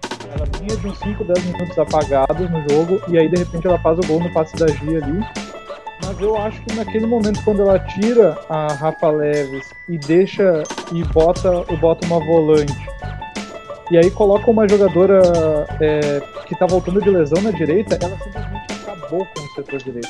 Ficou completamente um corredor vazio. Ficou vazio aquele, aquele setor. E aí ela tira a, a, a única atacante de área para colocar a ponta de volta, porque ela viu que não funcionou. Aí, para mim, cara, Pô, se ela não tivesse tirado a Rafa Leves, eu acho que metade dos nossos problemas é, ainda teriam soluções. Mas realmente, o que tu falou, a falta de visão dela nesse jogo, acho que ficou mais do que nítido, mais do que nítido. Não, e, e, outra coisa que eu. Que Sabe o que eu penso quando. Só pra completar. Pode ir, Henrique. Só, só para completar do que a gente tinha comentado realmente, né? E acho que quem chamou a atenção na transmissão, inclusive, foi o Lucas, né? Sobre esse lance da defesa do Inter ser lenta, que o Grêmio poderia entrar com essa bola é, rápida nos lançamentos. Quem vinha fazendo isso muito bem no Galchão também pelo meio era a Marisa, que aí volta ao ponto do Matheus, de que ela é uma jogadora sacrificada na lateral direita, é, por conta aí dessas escolhas, né? Que tinha jogadora de origem, que era a Laís, que acabou não sendo relacionada para o jogo. Tu sacrifica a Marisa ali pelo, pela direita, tu perde também essa, essa bola pelo meio com a Marisa, que vinha acertando ótimos lançamentos. Olha o que o Grêmio acertou de lançamento, claro, contra defesas ainda mais frágeis, né? Henrique, e tem um agravante. O, o panorama do campeonato Poxa, mas o Grêmio mostrou que estava conseguindo fazer essa bola. E poderia ter feito no Grenal também. Poderia ter feito. Tem um, tem um agravante, que é aquela informação que a gente tinha, que foi confirmada depois. Fico de William? Não, tem, tem um agravante dessa, da questão da Marisa improvisada, que é a gente saber que a Pri estava lesionada. A Pri jogou o jogo inteiro com uma lesão no quadril. Que era uma informação que a gente recebeu durante a semana. E durante a partida, o analista de desempenho do Grêmio que estava do lado da nossa cabine confirmou. E depois a própria Pri, conversando com a gente no pós-jogo, mostrou até pra gente a lesão. Então, tipo, ela tinha uma atleta, a gente sabe, a Pri jogou, meu Deus, uma enormidade, assim, a, a Pri e a Magno jogaram um absurdo esse Grenal. Pra mim, as duas melhores, assim, individualmente do time foram elas. Elas jogaram demais, demais o jogo inteiro. Só que assim, tu tinha a Pri machucada. Só que se tu tem a Marisa no banco, tu tem uma segurança que, ó, se daqui a pouco a Pri sentir mais, botar uma Marisa que ela consegue manter. E ganha, essa, e ganha esse lançamento que a Marisa tem. Que era um, um jogo que estava desenhado para jogar no lançamento. Quer dizer, ela não consegue pensar nada bem, ela não consegue pensar nada certo. Ela, ela a, a, impressão que dá, às vezes, durante o ano, durante todos esses anos que ela está aqui, ela não sabe a característica das atletas que ela treina. Porque ela monta os times com os baseado em nada. Porque ela, ela, ela não. Parece que ela não sabe que jogadoras que ela tem.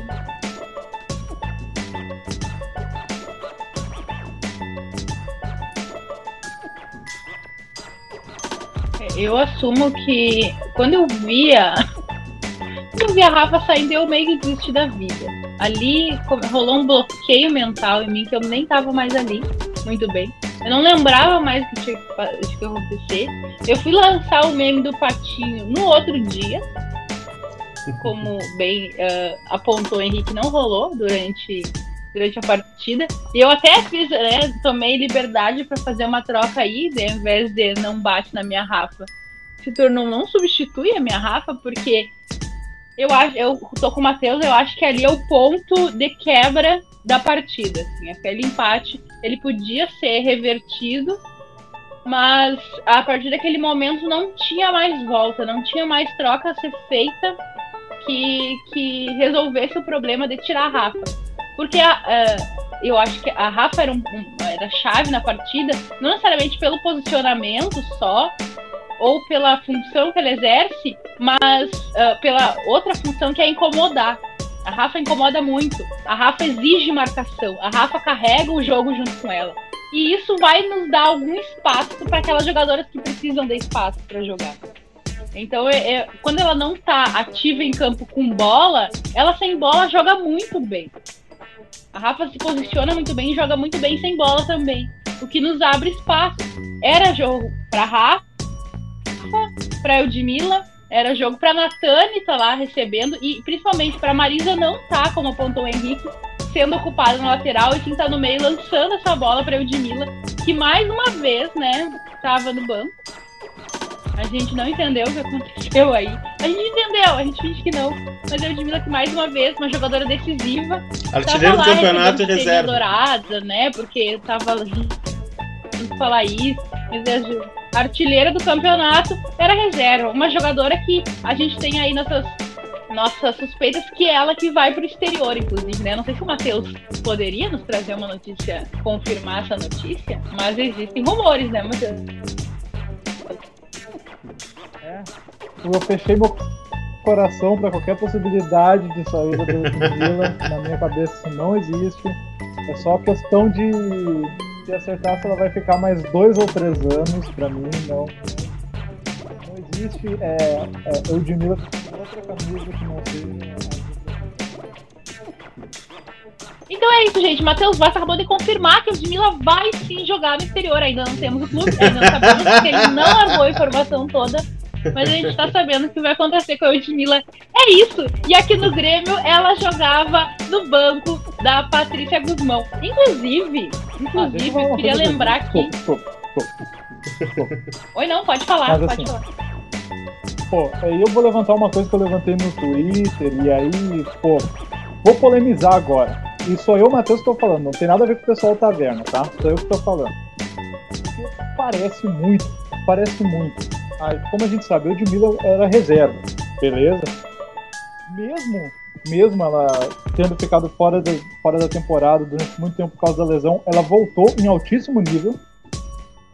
Era uma das principais jogadoras do time. Tanto é que, é, mesmo sendo reserva, em, antes da final, ela teve seis jogos. De seis jogos foram só três como titular. Mesmo assim, ela foi a artilheira da competição. beleza, a gente é jogadora, mas ela para técnica era reserva. Ela só entrou porque a Jane simplesmente não atuou no Grenal. Vamos ser sinceros, a Jane estava apagado naquele primeiro tempo. Aliás, a Jane. Outros jogos ela fez, jogos maravilhosos, mas esse jogo em específico. A Jane, A Jane é muito de lua, né, cara? O- Isso a gente falava do brasileiro já. Ah, tem jogos que ela vai muito bem, tem ela é muito inconstante. Então, como foi nesse Grenal que ela não, que ela não apareceu, aí a Ludmilla foi meio que obrigada a entrar. E aí tu me diz uma coisa, cara, pra mim parece muito, e aí depois quando a gente for falar da Natane, eu dou minha opinião também sobre isso, mas ah, na minha cabeça parece muito, não, é, não existe justificativa pra Patrícia até então, a Ludmilla era reserva. Quando ela coloca a Eudmila, a sua reserva, pra bater o pênalti decisivo, na minha cabeça ela queria muito. É, é, porque numa dessas, se acaba acontecendo o que aconteceu, que foi ela errar o, o pênalti, ela ia provar o ponto dela. Cara, Ela mas você tá. queimando a Ma- guria pra provar o ponto dela. Matheus, eu te digo agora ela aqui. o pênalti, É birra. ela faz o gol, beleza. Ela, ela, ela ia fazer o- A nossa obrigação tri- dela. Mas se ela erra como ela errou. Eu vou te dizer assim, ó. Primeiro, agora vamos, vamos começar a bater, porque já tá, já estamos tarde, já tá na hora de começar a bater antes da gente encerrar o programa. A Patrícia Guzmão, além de tudo, é uma guria mimada. Ela é birrenta. Ela pega a birra das atletas. Foi umas 10 horas. Vamos lembrar assim, ó. Ela. A, a Eude tá voando. Aí eu vou falar, não posso falar, não, vou, não posso falar nome. Mas é, é, durante a semana a gente, eu, eu conversei. A Ana também conversou um pouco, mas eu, eu conversei mais. Com ex-atleta do Grêmio, que já saiu faz tempo do Grêmio, não é do grupo atual. Começou. Começou, É, mas a- não posso falar o nome. Não, mas não posso mesmo, eu não vou estar expondo aqui. Mas assim, as coisas que ela fala, assim, ela jogou, ela jogou lá no início da Marisa da Eude, ela dizia assim, Mas as não gurias. conta nem fofoca assim desse jeito, não pode falar o nome. Não, vou falar. Cara, ela fala, o comentário dele é assim, ó, sobre a questão da Eude. Isso assim, vai me edificar. Ó, Marisa e Eude, elas assim, vo- voavam nos treinos, todo o time queria ver elas no time, e, ela, e a Guzmão não botava às vezes nem no banco. Lá no começo, quando elas chegaram, tá? Tipo, ela nunca gostou da Eude, ela nunca teve uma, uma, uma afeição pelo futebol da Eude. E na época a gente sabia, né, que tinha a Karina e tal, que ela não tirava a Karina nem por decreto do time. E por isso ela não botava a Eude vindo. Depois, ela simplesmente... Aí, aí esse ano A teve fotógrafa, a fotógrafa da. da, da- é, é, tem esse detalhe aí, né? Que vamos, vamos citar, não, é isso pode falar não mesmo. Tem essa parte ridícula da, da, pra quem não sabe, o pessoal que tá nos ouvindo e tá vendo aí e tal. Durante a partida, no final da partida, quando a torcida começou a puxar o fora Guzmão no estádio, a Karina surge do nada e começa a fotografar o rosto das pessoas que estavam pedindo fora Guzmão, tentando intimidar a torcida do Grêmio. Elas se acham donas do Grêmio. Porque o Yura deixa, né? O Yura dá, dá o aval lá pra fazer o que quiserem. Mas, William, William. William, tu me dá licença que eu vou ter que falar um negócio aqui. Olha pra esse rosto. Olha aqui. Não ia querer fotografar também? Outras pessoas que estavam lá, eu fotografava também.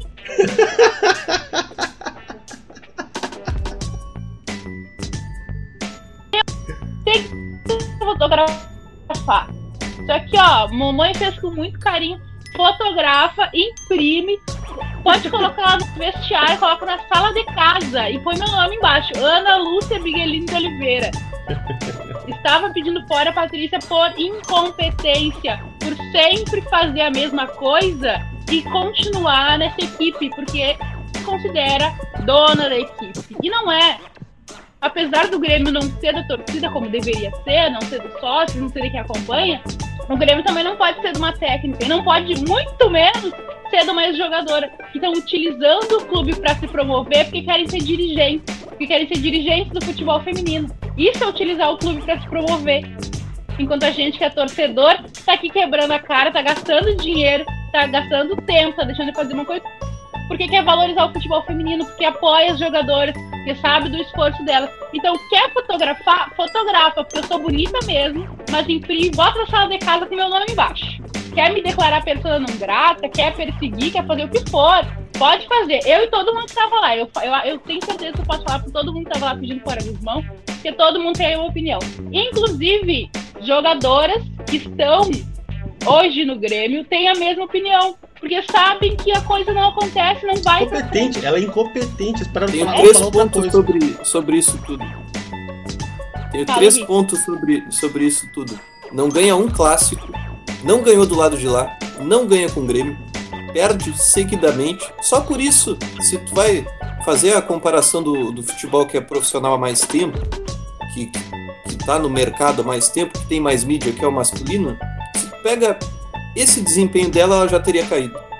Há quem acompanha tempo, jogo a jogo sabe que ela tá errando todas as partidas. Todas as partidas ela tá errando, tá inventando, tá fazendo trocas que a torcida não entende. Se alguém tá acompanhando comentaristas, O time não entende? enfim, as pessoas também não vão entender. Ninguém entende. E, e terceiro ponto, ela não tem o grupo na mão. Ela não é boa de vestiário, ela não é boa de relacionamento. E isso é, também a gente já viu quantos treinadores o Grêmio perdeu só nessa Série A de Campeonato Brasileiro, porque não tem o grupo, porque não, não tava dando certo. Enfim, a gente já viu acontecer, a gente vê acontecer o tempo inteiro no, no futebol e em outros é, esportes, no vôlei, no que for.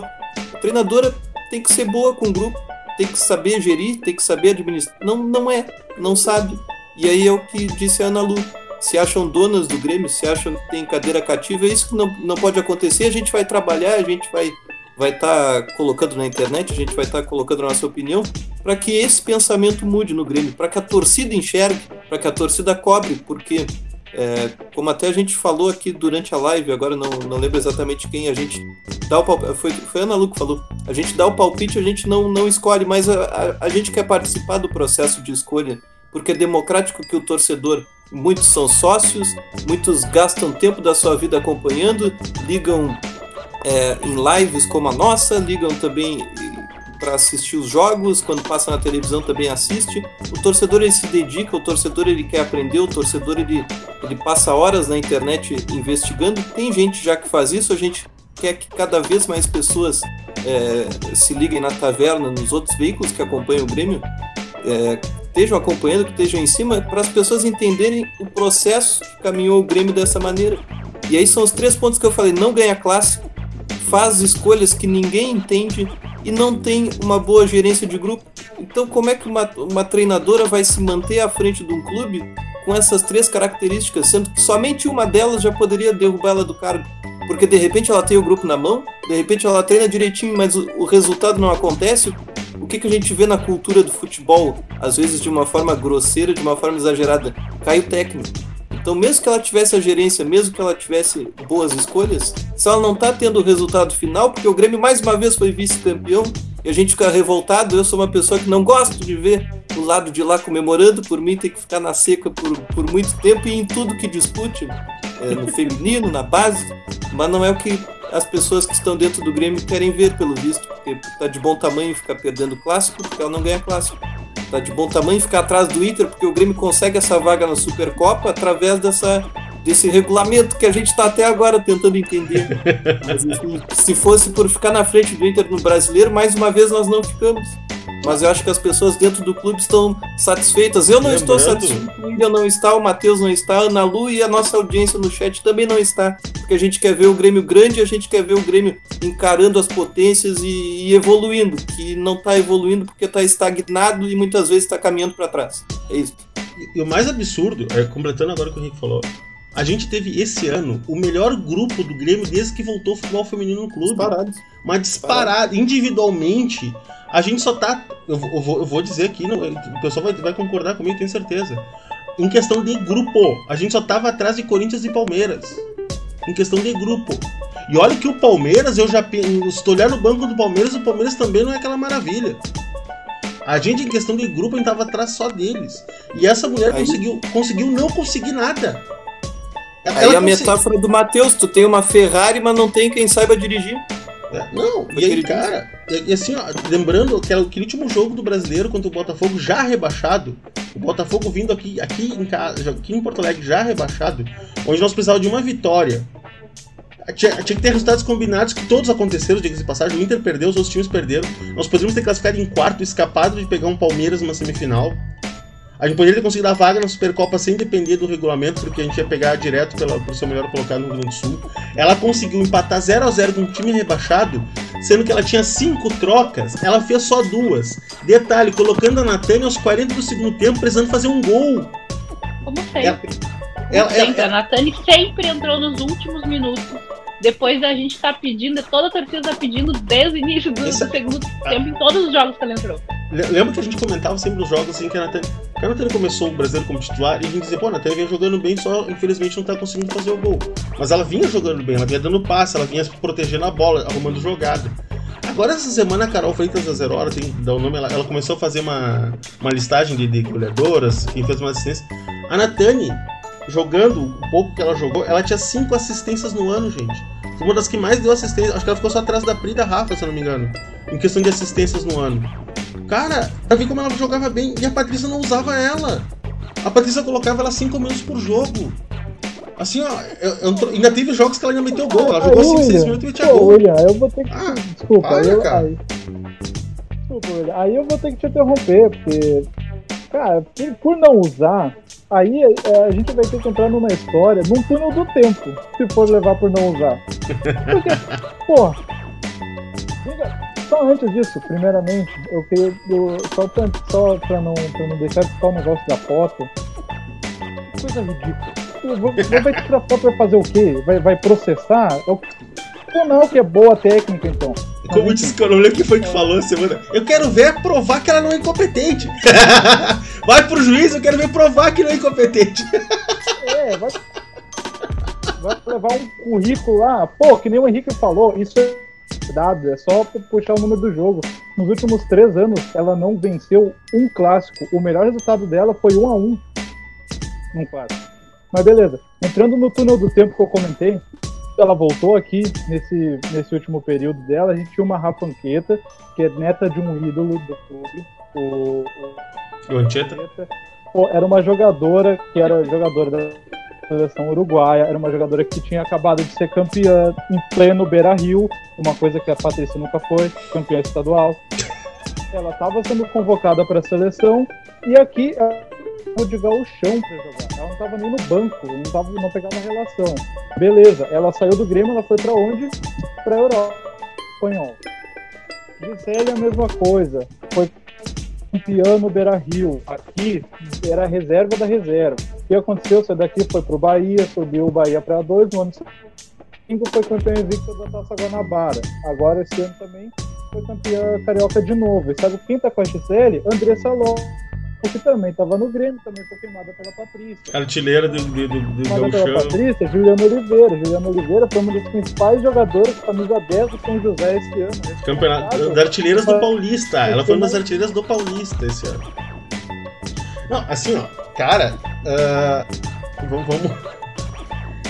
A gente já bate nessa tecla há uns três anos, pelo menos. Acho que desde que ela voltou.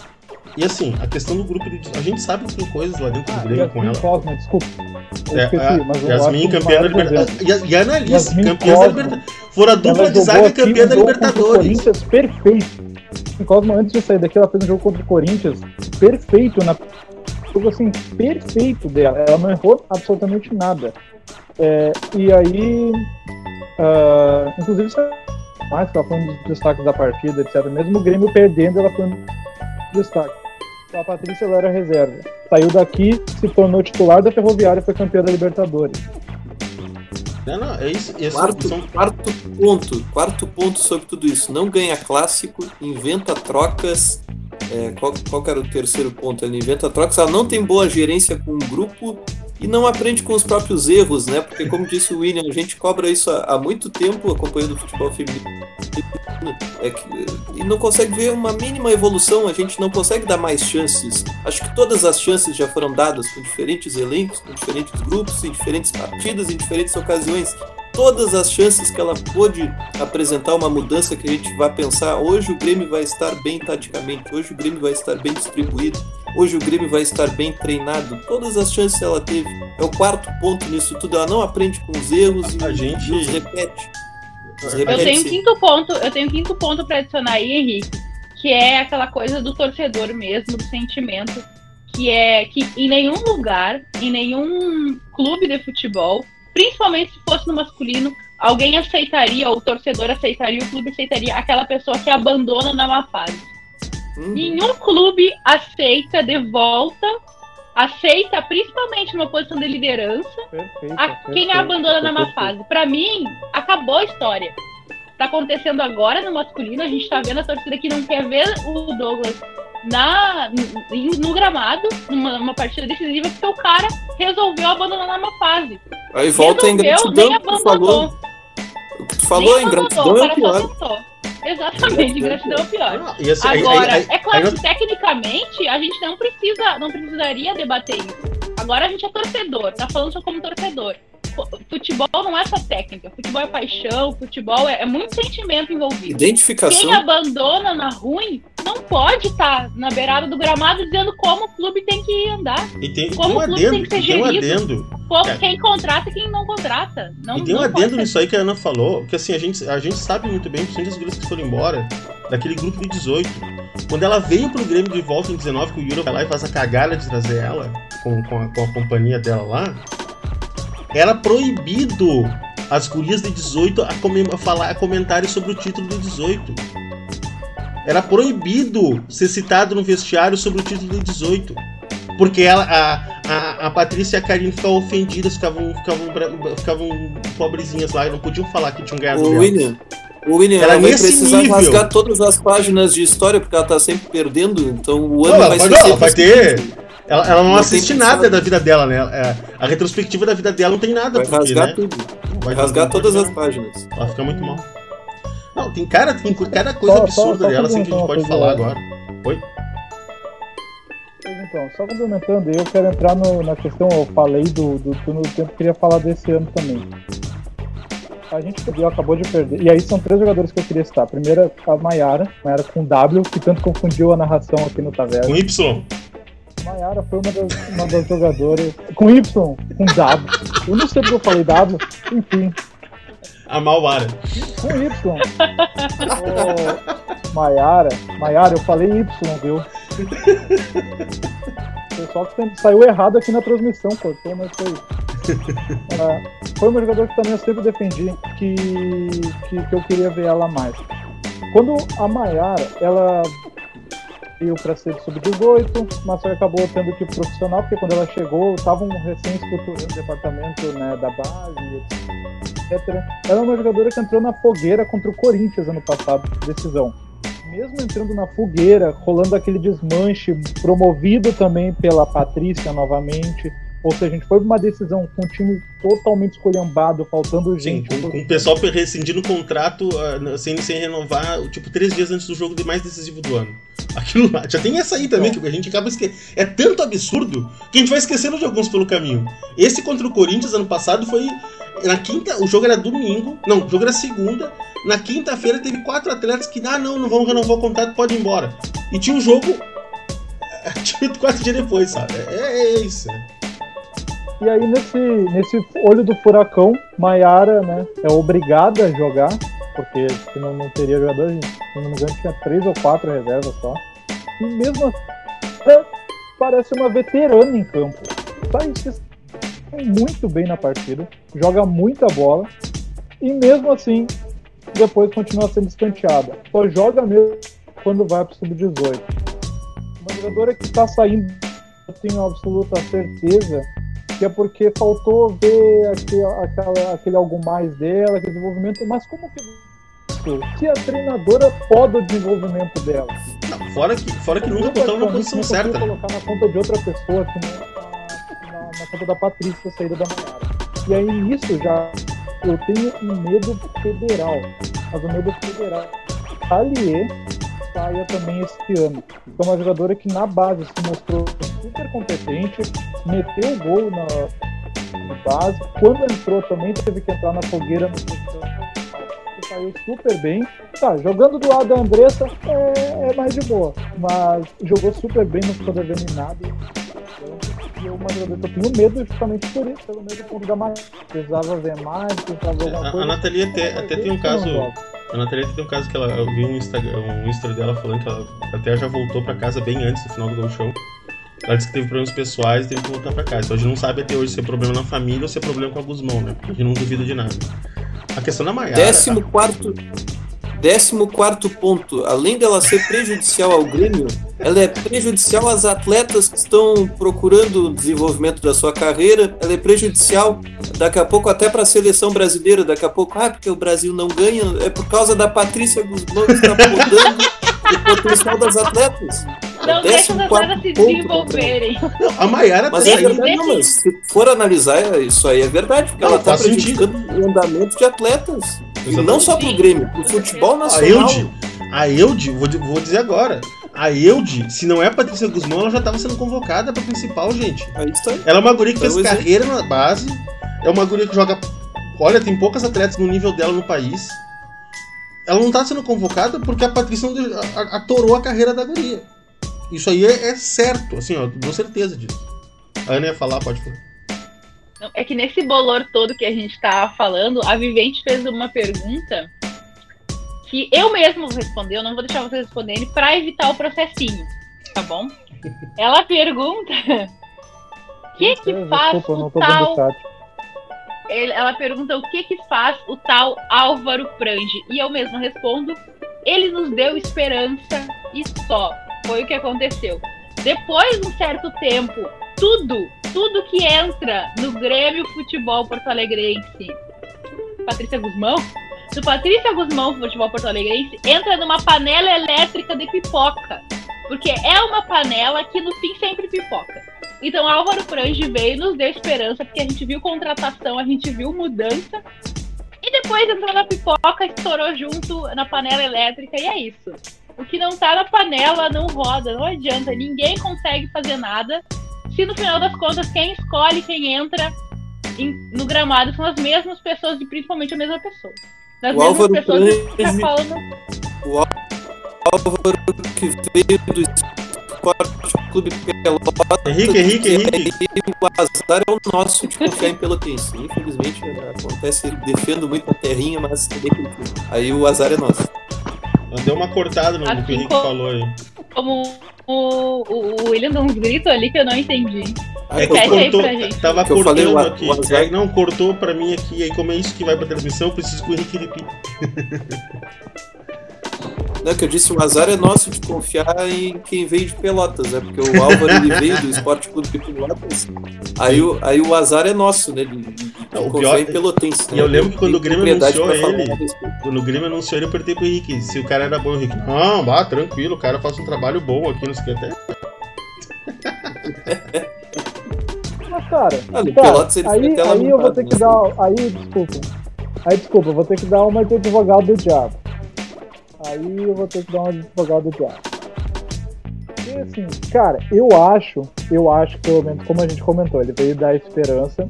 E pra organização, é, uma, uma, uma vez tive a oportunidade de conversar com ele pessoalmente, foi uma coisa rápida, não, não, não conversamos sobre futebol e nem nada, foi uma coisa rápida.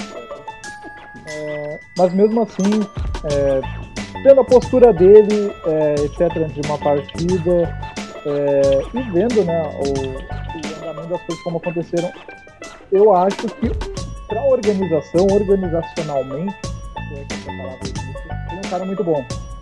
O grande problema hoje é que realmente isso que tu comentou, a questão da panela. Se tu não entrar na panela.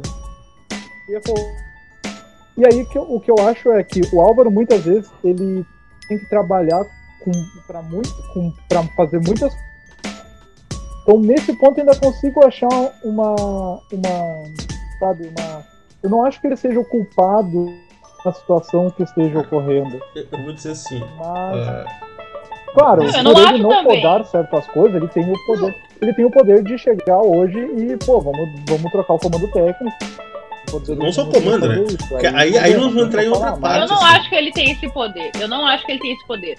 Todo mundo é engolido pela lógica em que vive o Patrícia Guzmão Futebol Porto Alegrense. Ninguém tem esse É. poder. Quer dizer, quem tem, quem tem não usa. Essa é a questão. Não, quem tem é o maior fã dela, né? tipo- Porque todo mundo que a gente Exatamente. conversa fala assim: ah, o problema é que o Yuri é apaixonado por ela. Tipo, é, é- é esse, o- esse o, o comentário geral, assim.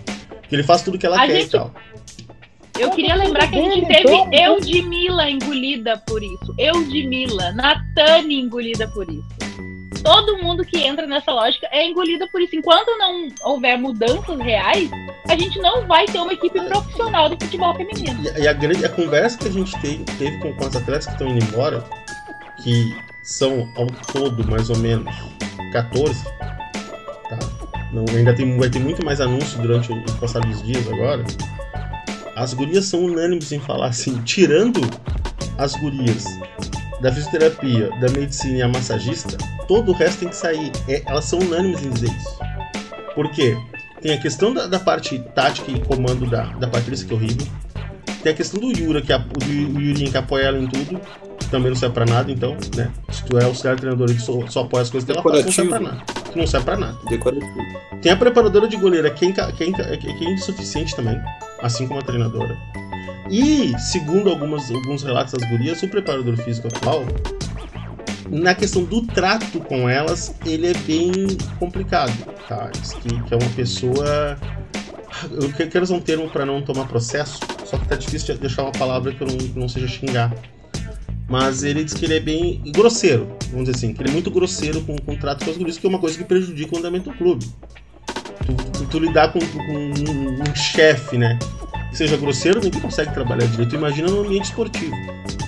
Então tem todo, tem todo um, um problema assim que está chegando várias. Olha, se a gente for listar tudo que já nos contaram das coisas que acontecem dentro do Grêmio feminino, é, é, é assustador, assim, assustador.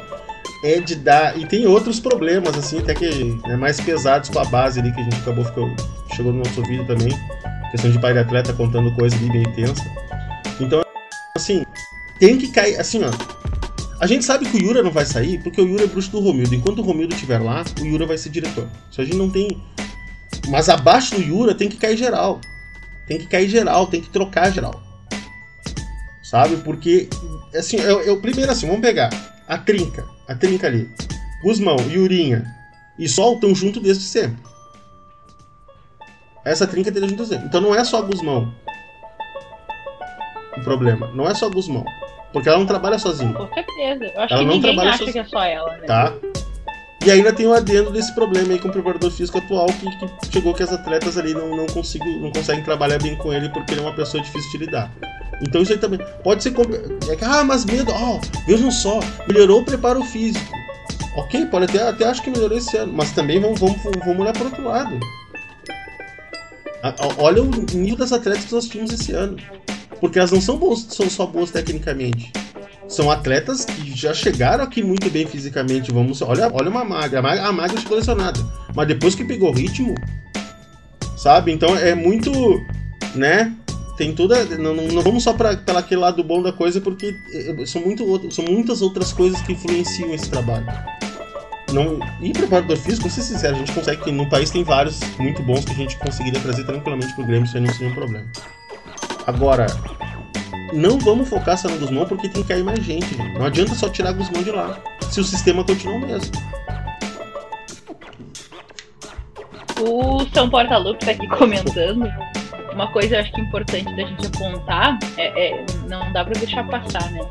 Ah, a Guzmão, ela consegue tirar o Koenig do cérebro. Se isso, se isso não é motivo pra demissão, então eu nem sei qual é. Eu tô contigo, São Portalupe.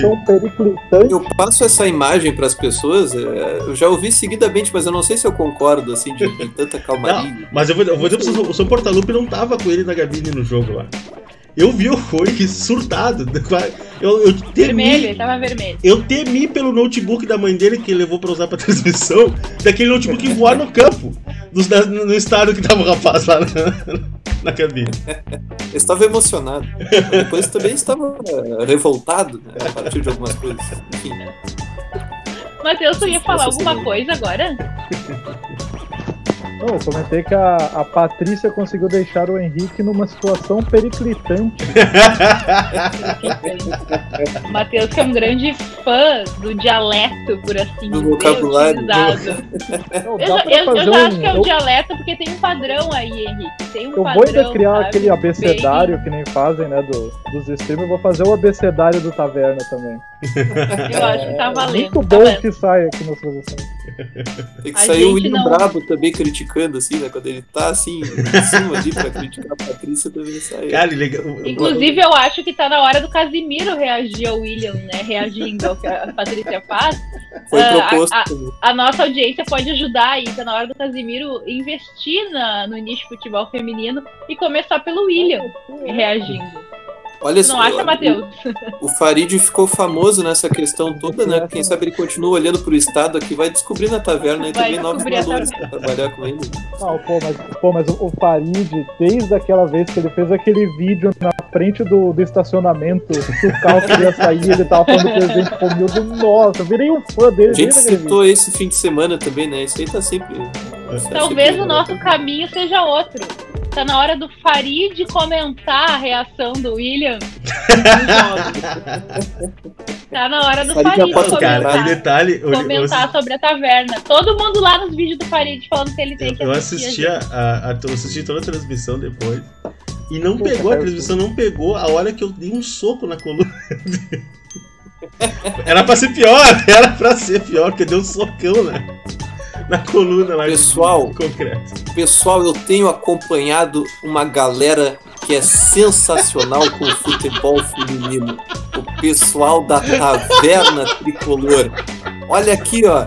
Olha aqui o que eu tenho em mãos, o vídeo aqui que me mandaram da Taverna Tricolor. Um grande abraço e Deus no comando. Pessoal da, da taverna tricolor que, que faz um conteúdo de qualidade, sabe? Quem tem qualidade também, Gimo, qualidade comprovada. Gustavo Pós, fisioterapeuta, pré e pós, especialista. Perfeito, perfeito. Farid, por favor, nos nota. Tá na hora de tu começar abraço. Não, não comenta o feminino, chama a gente. Chama a gente pra fazer live contigo. Olha, Um Chama abraço, que a gente também família e Deus no falar que a comando. Patrícia também quer falar que a Patrícia é burra, burra, burra. incompetente. Só Deus no comando, porque o Grêmio não tem mais comando, não tem mais condições. o Grêmio Nunca teve! medíocre, medíocre. E a gente pode chamar o pessoal do Taverna, porque o pessoal do Taverna é inteligente, não é que nem o Mancini que é burro, burro. Aliás, falando, falando só. Agora a gente teve ponto. Não, não, perfeito. Depois eu comento, depois eu comento. Não, por favor, Matheus, fala porque a gente precisa encerrar esse programa que já tá com duas horas. Não, pois é, só. É que eu fico com medo de encerrar e, e eu, eu ia comentar antes da questão. Eu, eu precisava, pô, já que a gente falou da questão de tratamento e etc e tudo mais, e para encerrar, uma opinião pessoal também, gostaria de deixar registrado sobre a, a Patrícia Guzmão. Pô, a gente, a gente tava dando risada, agora eu vou voltar por cima merda, né? Desculpa. É assim que funciona. Mas, cara, vamos, vamos, vamos ser sinceros.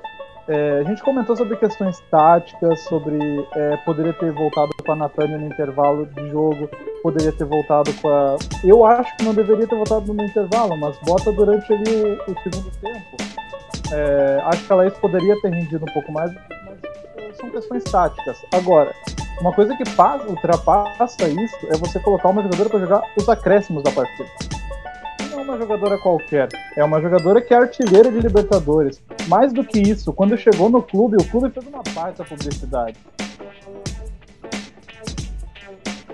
Oi? Quando ela anunciou que vinha pro Brasil, era torcedor do Corinthians, era torcedor da Ferroviária, era torcedor de vários times querendo a Natália de volta. No entanto, ela veio pro Grêmio. Já houve aquela questão da memória dela aí, mas o Grêmio teve a habilidade, pô, estamos trazendo a Natânia. E aí, no Então, principal já vamos, jogo, vamos, vamos, peraí, só, só cortando rapidinho, Matheus. ela joga, nos ela vai pros acréscimos. Até inclusive, tava conversando com o pai de uma atleta num, num WhatsApp, não uma atleta do Grêmio, fora, lá em São Paulo.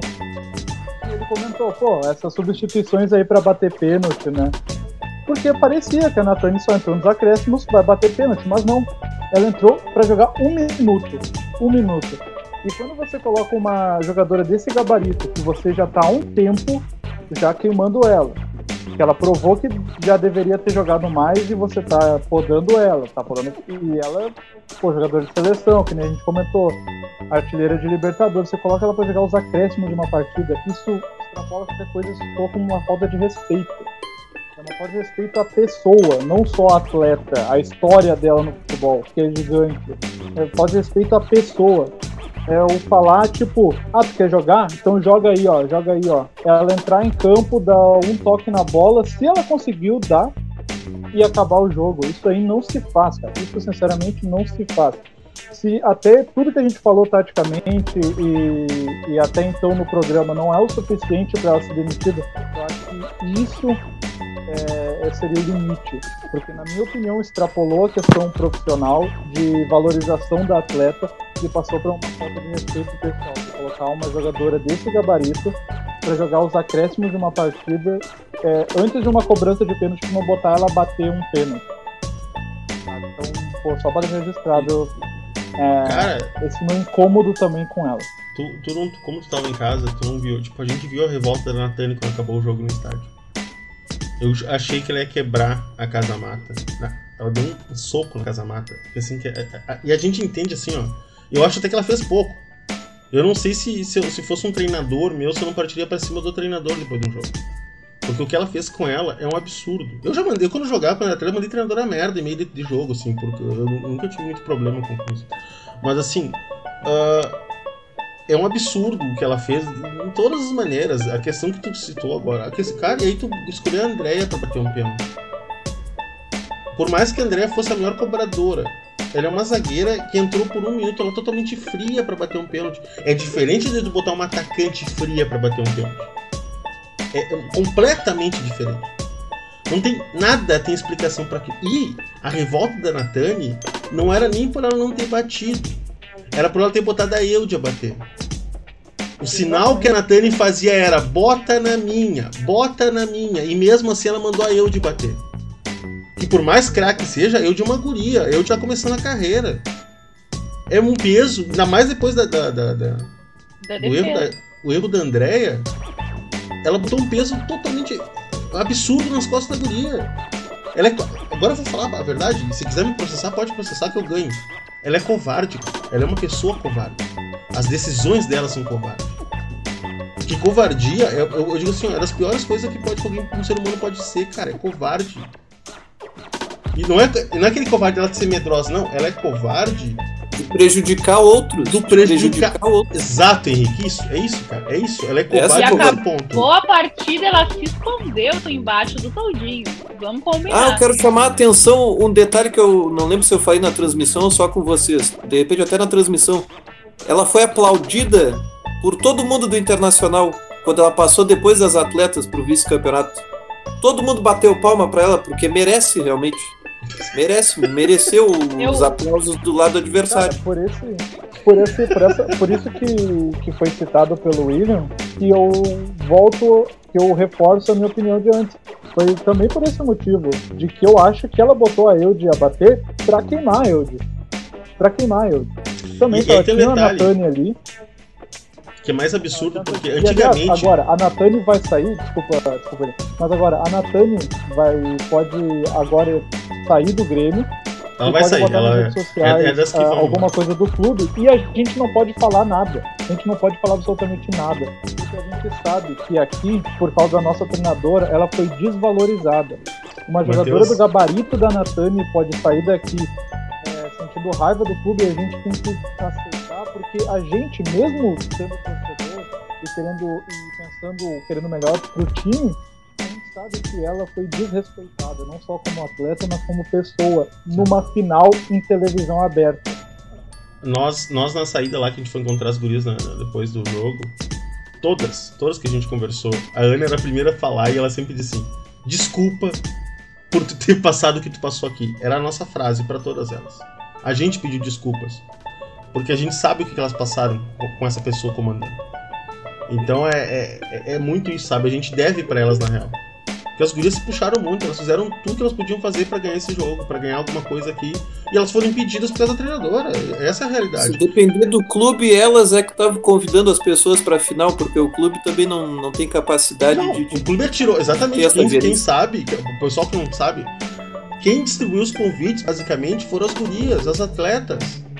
O grupo clube tirou nas mãos delas convidar pessoas para vir para ver o jogo. Tipo, e elas e elas estavam assim, ó, dedicadas muito, porque elas que. Aí é aquilo que eu falei no começo do, do, do programa, até. Aquela frase da Paty Maldani pra nós que pegou muito a gente, que ela falou assim: a gente quer os torcedores de verdade no estádio. Então elas se dedicaram muito para conseguir que o pessoal fosse. E tava lotado o nosso espaço, diferente do do Inter. Eu vou nem dizer quem foi quem ofereceu o convite.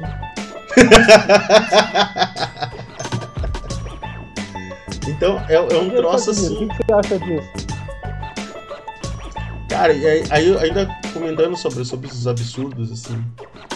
é, a gente vai perder mais de um time, gente, por causa dela. Vamos lá, tudo bem, a gente sabe que dessas 14, algumas ali saíam sair de algum jeito ou de outro. Mas, olha, vamos dizer que 10 dessas 14 vão sair exclusivamente por causa da má gestão. Por causa da grosseria, por causa do desrespeito. E isso é inadmissível, gente. Assim, a gente tá vendo um time muito bom, um grupo muito bom, sendo desmanchado por causa de uma pessoa. O que, que, que essa pessoa deu pro clube na vida dela? Nada. Ela nunca deu nada pro Grêmio, gente. Pelo contrário, ela tá só prejudicando a gente há mais de três anos. Os valores totalmente invertidos. Totalmente invertidos. Quem veio para evoluir o Grêmio na parte dentro de campo acaba sucumbindo para para esse atraso todo que a gente tem visto. Esse, esse é o resumo da coisa, o Grêmio atrasado, o Grêmio sem querer crescer, o Grêmio sem querer evoluir. Eu agradeço as palavras aí que falaram de, de me tirar do sério, mas não só isso, ela tá me ensinando maldades que a, a gente nem pensa. Essa, essa questão de entrar nos acréscimos, essa questão de trocar a, a inversão de- da jogadora é mais inexperiente, a jogadora mais jovem, cobrar o pênalti em, em prol, né, no lugar da, da que foi artilheira de Libertadores, da que tem experiência, da que chamou a responsabilidade e não deixaram ela ter a responsabilidade que ela conseguiria colocar nas costas tranquilamente, porque ela já provou isso é, por diversas vezes em outros clubes.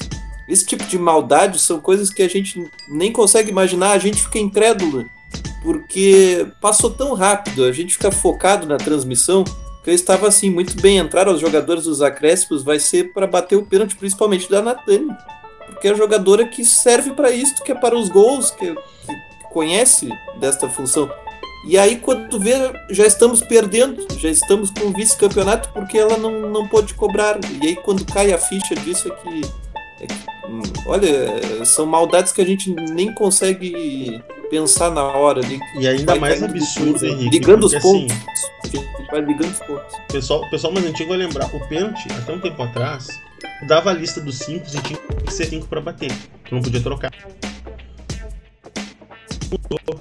E tu pode colocar o que tu quiser bater na hora que tu achar melhor. Pra- Então, Travando ela o cabelo. poder. Ela, mesmo que ela tivesse. Uma mudança né, no comportamento da cobrança de pênalti. Voltou. Ela- Continua assim, aí, William, falando dos É. pênaltis. Porque assim, tipo, ela, em qualquer momento ela poderia alterar as cobradoras que ela definiu antes. Então, ela, depois que a André errou, ela podia. Não, vai ser a Natane. Pode, a regra permite isso, porque o pessoal mais antigo que não, não sabe, não acompanha muito essas mudancinhas, às vezes pode achar, não, ela botou assim que não podia trocar. Não, ela podia. Ela podia muito bem, depois que a André errou, ter dito, não, vai ser a Natane que vai bater. E óbvio que ela não fez isso. Então, é, é- é maldade, sabe? É como o Henrique falou, é uma maldade isso que ela faz. É- chega nesse ponto. Bom, as duas. Cara, eu lembro, eu, eu fiquei com o cheio d'água. A Ana, a Ana chegou a chorar, assim, a gente, a gente ficou muito mal depois, porque a, a cena. A, a cena foi muito forte, porque a gente viu a, a Eude ir pro outro lado do campo sentar sozinha. E aí chegar a Gi e a Kika pra conversar com ela. Mas a Eude saiu. A gente viu, a gente falou com a Eude depois do jogo. A Eude tava acabada. Porque assim, ó, o peso que essa mulher. Pelo amor de Deus, William, para de falar assim das pessoas. Mas tipo, a gente. o- É o isso, foi muito peso para jogadoras jovens, que ela põe a culpa das jogadoras jovens, mas ela põe responsabilidade. É isso que tá o negócio. A gente não pode aceitar uma técnica que faz isso. De novo, mais um ano. Lógica. É, e é por isso que a gente ah, chama todo mundo para nas redes sociais utilizar a hashtag Queremos um Grêmio Grande e pedir fora a Patrícia, porque não dá mais. Como o São Portalupe falou antes, eu não tenho psicológico para 2022 com Patrícia Guzmão. Não tem, gente. Não quer dizer que a gente vai trocar o técnico e vai sair, vai sair campe- campeão brasileiro ano que vem, do Gaúcho, e tudo. Mas a gente precisa de mudança. Porque a Patrícia mostrou já que ela, que ela chegou no limite dela. Ela não vai evoluir disso. e principalmente vai manter a panela. Não, a, um clube profissional não pode trabalhar com panela, tem que trabalhar com, com o que tem. A gente tinha Natani na equipe esse ano, a gente tinha o Dimila na equipe esse ano. A gente não utilizou esses jogadores. A gente eh, inventou coisas que não precisava e não utilizou as peças de reposição que tinha. Não tem porquê, são coisas que não, não era um clube pequeno, com, com um plantel pequeno, te, precisando criar. Isso não aconteceu. A nossa indignação não é à toa, eu preciso dizer. E enquanto a gente estava aqui indignado, falando. Pode falar, Matheus. Não, mas só, só, só, só um comentáriozinho rápido mesmo. Mas só de ter um técnico que não entre contra time grande para não perder, a gente já vai ter um baita avanço. Achando que o empate, um bom primeiro tempo é título. Eu acho que é isso. Alguém que não acha que um bom primeiro tempo é título, a gente já tem uma grande evolução. Ou que não mude a tática né? na preleção. Com o Kinderman da mesma forma que joga contra o Botafogo. Que, tem outros dois absurdos que a gente ficou sabendo com o passar do tempo, conversando com as pessoas que trabalharam com ela. Sabe aquelas mudanças malucas que a gente não entende quando ela faz durante o jogo? Ela não treina. Ela, ela, ou ela faz um treininho um dia antes, ou como foi o caso do Grenal lá com a Pri, ela visa na pré-eleição. Tipo, a pessoa não treinou jogar fora numa posição diferente. Ela dá um, uma luz na cabeça dela, ou uma escuridão, não sei qual é o termo correto, e ela vai lá e muda completamente o, a, a, forma do time jogar. E aí depois nessa eu tenho um exemplo assim que, dessas mudanças loucas dela. Aquelas três zagueiras contra o Palmeiras, que a gente tomou aquele balaio lá na, na classificatória, que ela inventou no final do Grenal também do brasileiro, a gente acabou perdendo. Que a Ana Lu pergunta na coletiva pra ela, ah, por que, que tu insistiu? Já não tinha funcionado. Ela fica tão braba com a pergunta que ela chega a dizer que funcionou contra o Palmeiras. Ela fala isso, não, no meu ver funcionou. Eu digo, caralho, tomou três gols naquele jogo. Aliás, acho que foi o único jogo que a gente tomou três gols na, na, na fase classificatória foi aquele jogo. Como é que ela vai. Ela, ela, é tão assim, eu sei, eu sou fodona, eu sei tudo, vocês não sabem nada, que ela não consegue admitir uma coisa assim simples e dizer, ah, realmente não deu certo. Não. Ela bateu o pé e disse que funcionou mesmo tomando três gols. Esse é o nível. Aí a gente fica pensando, imagina, isso numa coletiva de imprensa. Tu imagina como é que ela é com as gurias, com as atletas. Se alguém questiona Quantas ela no treino. Tu imagina se alguém vai propor pra ela, ah, nós podíamos jogar de tal jeito. Eu duvido que ela escute alguém. Para mim isso é muito claro, assim. Aliás, é, teve uma coletiva também, só para citar. É, no último jogo, inclusive, quando a gente foi eliminado pelo Palmeiras, depois eu revi a minha pergunta para ver se eu tinha feito de uma outra forma que talvez ficasse entendido da forma como a Patrícia me respondeu, mas não. Porque eu pergunto exatamente o porquê ela tira a Eudmila, que era uma jogadora que era a melhor jogadora em campo, que estava dando certo ofensivamente, e coloca uma volante. Aí ela me diz que não, ela não trocou a Edmila por uma volante, ela colocou a Gabizinha. Mas no momento em que a Edmila sai de campo para a Gabizinha entrar, ela faz a troca e coloca também a volante. Então ela diz que não, não, não fez o que eu falei na pergunta, mas acabou que ela fez sim durante o jogo. Ela, ela Nas coletivas em geral, ela responde, ela responde aquilo que ela quer responder e não o que tu perguntou. Se tu que tu perguntou dá espaço para ela responder aquilo que tu quer, aí rola. Se não, não. É, aqui no, no, no, chat, né, a Vivente tá falando, frente a tudo isso que a gente tava trazendo, ela veio e disse: Meu Deus, a Rafa e a Lorena estão fazendo um tremendo sacrifício, então. A gente sabe que a Rafa e a Pri ficaram por gremismo. Elas são muito gremistas. É, a Pri, frente a tudo isso que acontece, ela é a sete do Grêmio. E ela é uma sete que veste a camisa. Não existe. A, a, é, é, ela jogou com dor no quadril 90 minutos. Dois tempos de 45 e ainda foi para cobrança de pênalti. Ela não treinou na semana anterior.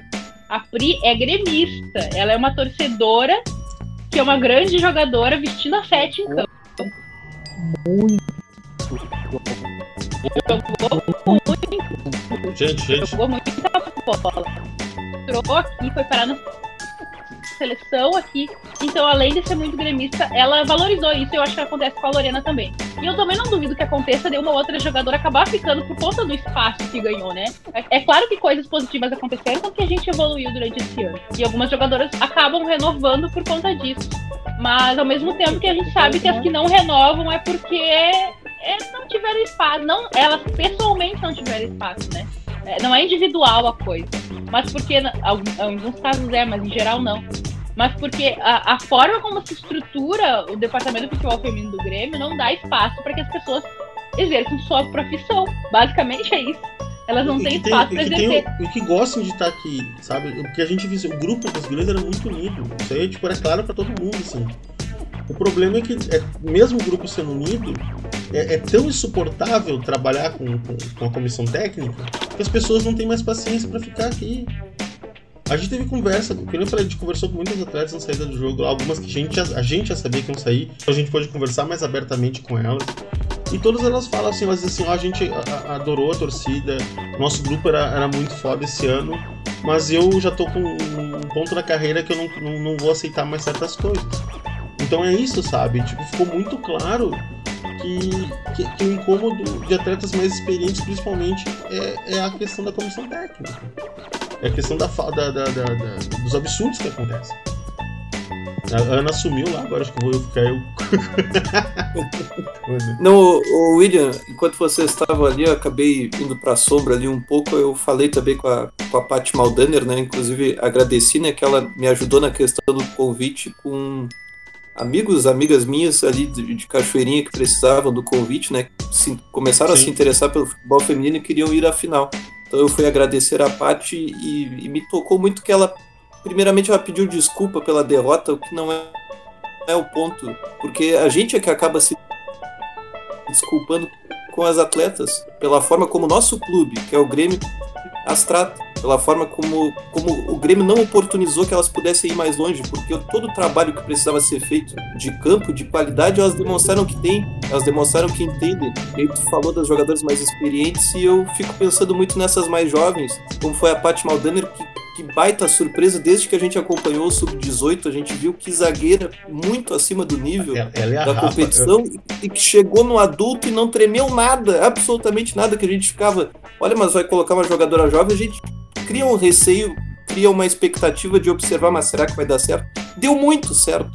A Paty, a Rafa Leves, é, e tenho certeza que, que as outras que estão chegando agora do Sub-18, que a gente já viu jogarem um pouco no, no, no profissional, da Núbia, da, da, Duda, da Ana, são, são jogadoras que vão demonstrando seu potencial. Laís Estevam, novíssima também, jogadora de, de muita qualidade e a gente fica torcendo muito por essas gurias, né? Eu, eu que não acompanhava tanto o feminino há outros anos, tenho acompanhado cada vez mais, e fico pensando que legal de poder ver os primeiros passos dessas gurias, que pena, ainda que não ganhamos esse campeonato gaúcho, tomara fiquem no Grêmio, tomara que elas ganhem apesar do que o Grêmio não fez por elas ou da comissão técnica, mas que se precisar que ganhem também em outros clubes, porque a gente vai estar torcendo muito pelo sucesso delas.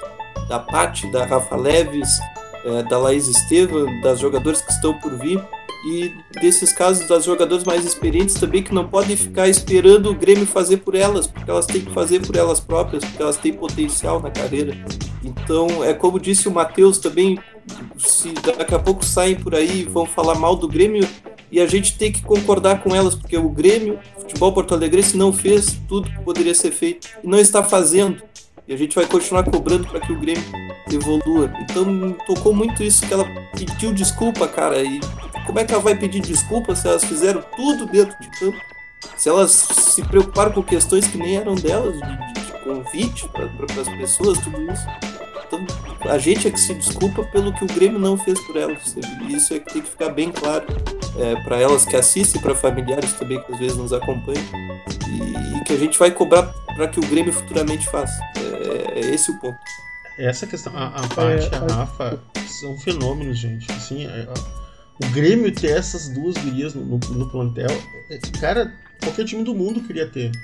Porque elas são fenômenos. Eu lembro a gente fazendo as transmissões sub-18 lá no começo do ano. Oi, não sei se cortou, cortou gente? Tá tudo bem? Como eu vi? Me escutam? Cortou um pouquinho. Não, continua. Tá. Continua. Elas são. Elas são fenômenos, assim. Que eu lembro da gente ver o 18 delas jogando, a gente falou, bah, eu acho que as gurias, a parte e a Rafa, se começar a colocar durante o ano, a gente vai começar a. Cara, de repente as duas são titulares, e assim, titulares absolutas, porque tu não, não tem como tirá-las do time. De tão alto nível que de futebol que elas têm.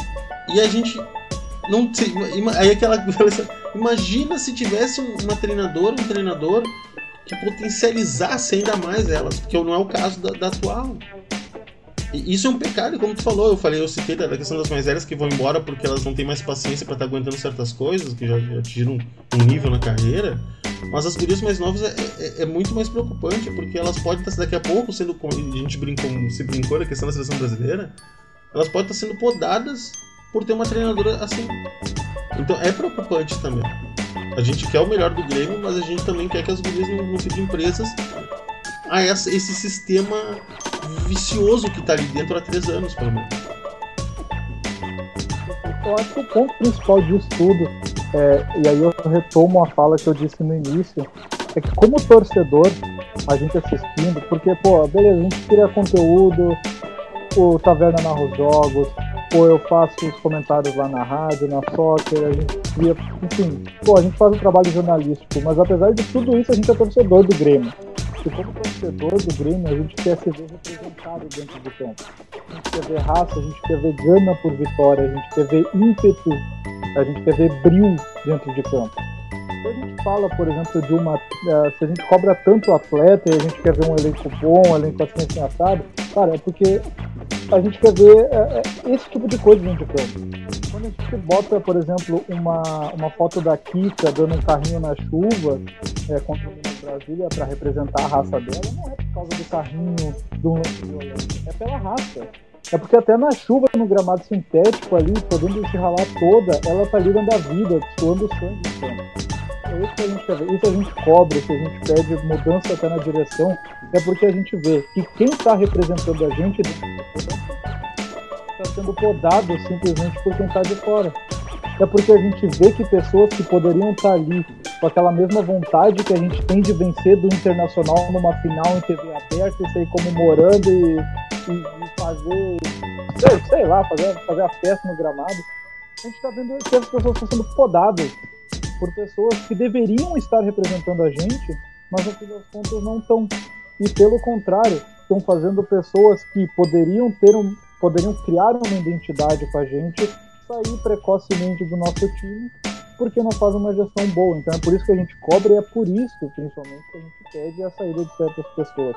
Que a gente vê que não estão ali é, com o Grêmio, mas se servindo do Grêmio. Pensando talvez em sei lá, conseguir um carro, enfim, no, sabe, enfim, mas tu percebe nitidamente que essas pessoas não estão te representando. É por isso que a gente pede a saída delas.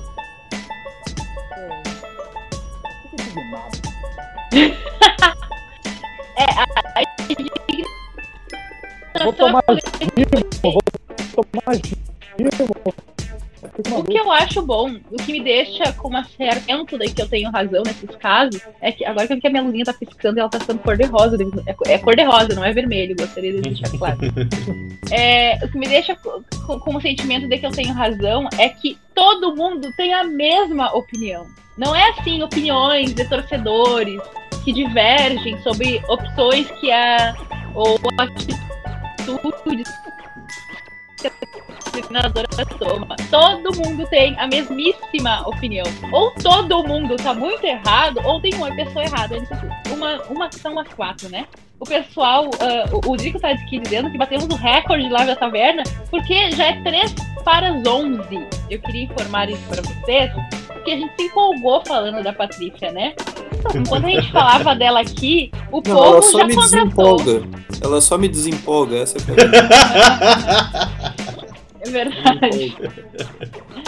O povo, enquanto a gente falava, o povo contratou aqui. Nosso povo sempre contrata. Eu acho que a galera que é muito eficiente na contratação, toda semana eles contratam alguém diferente. Trouxeram uh, Marcos, trouxeram Bina Cassol, trouxeram Bina e Marcos de novo. Nome gigante. É, é o Marcos do Pelotas, é isso?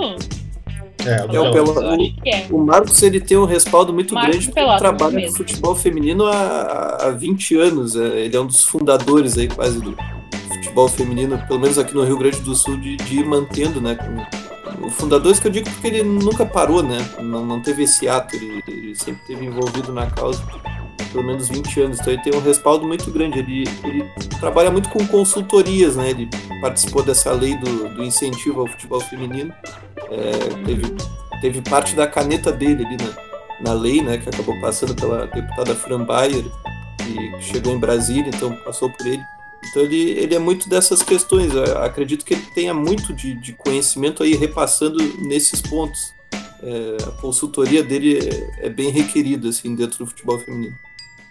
Pix da Taverna para te contratar a consultoria do Marcos do Pelotas para o Grêmio, futebol Porto Alegre. A galera também uh, falou um pouco do Yurinha, né? A gente também aponta aí que nesse pacote o Yurinha tá junto. Uh, eu até falei no estádio lá com um pouco de, de riso, mas no desespero, dizendo que sou contra o nepotismo. A gente sempre fala isso aqui na taverna, né? É, mas enfim.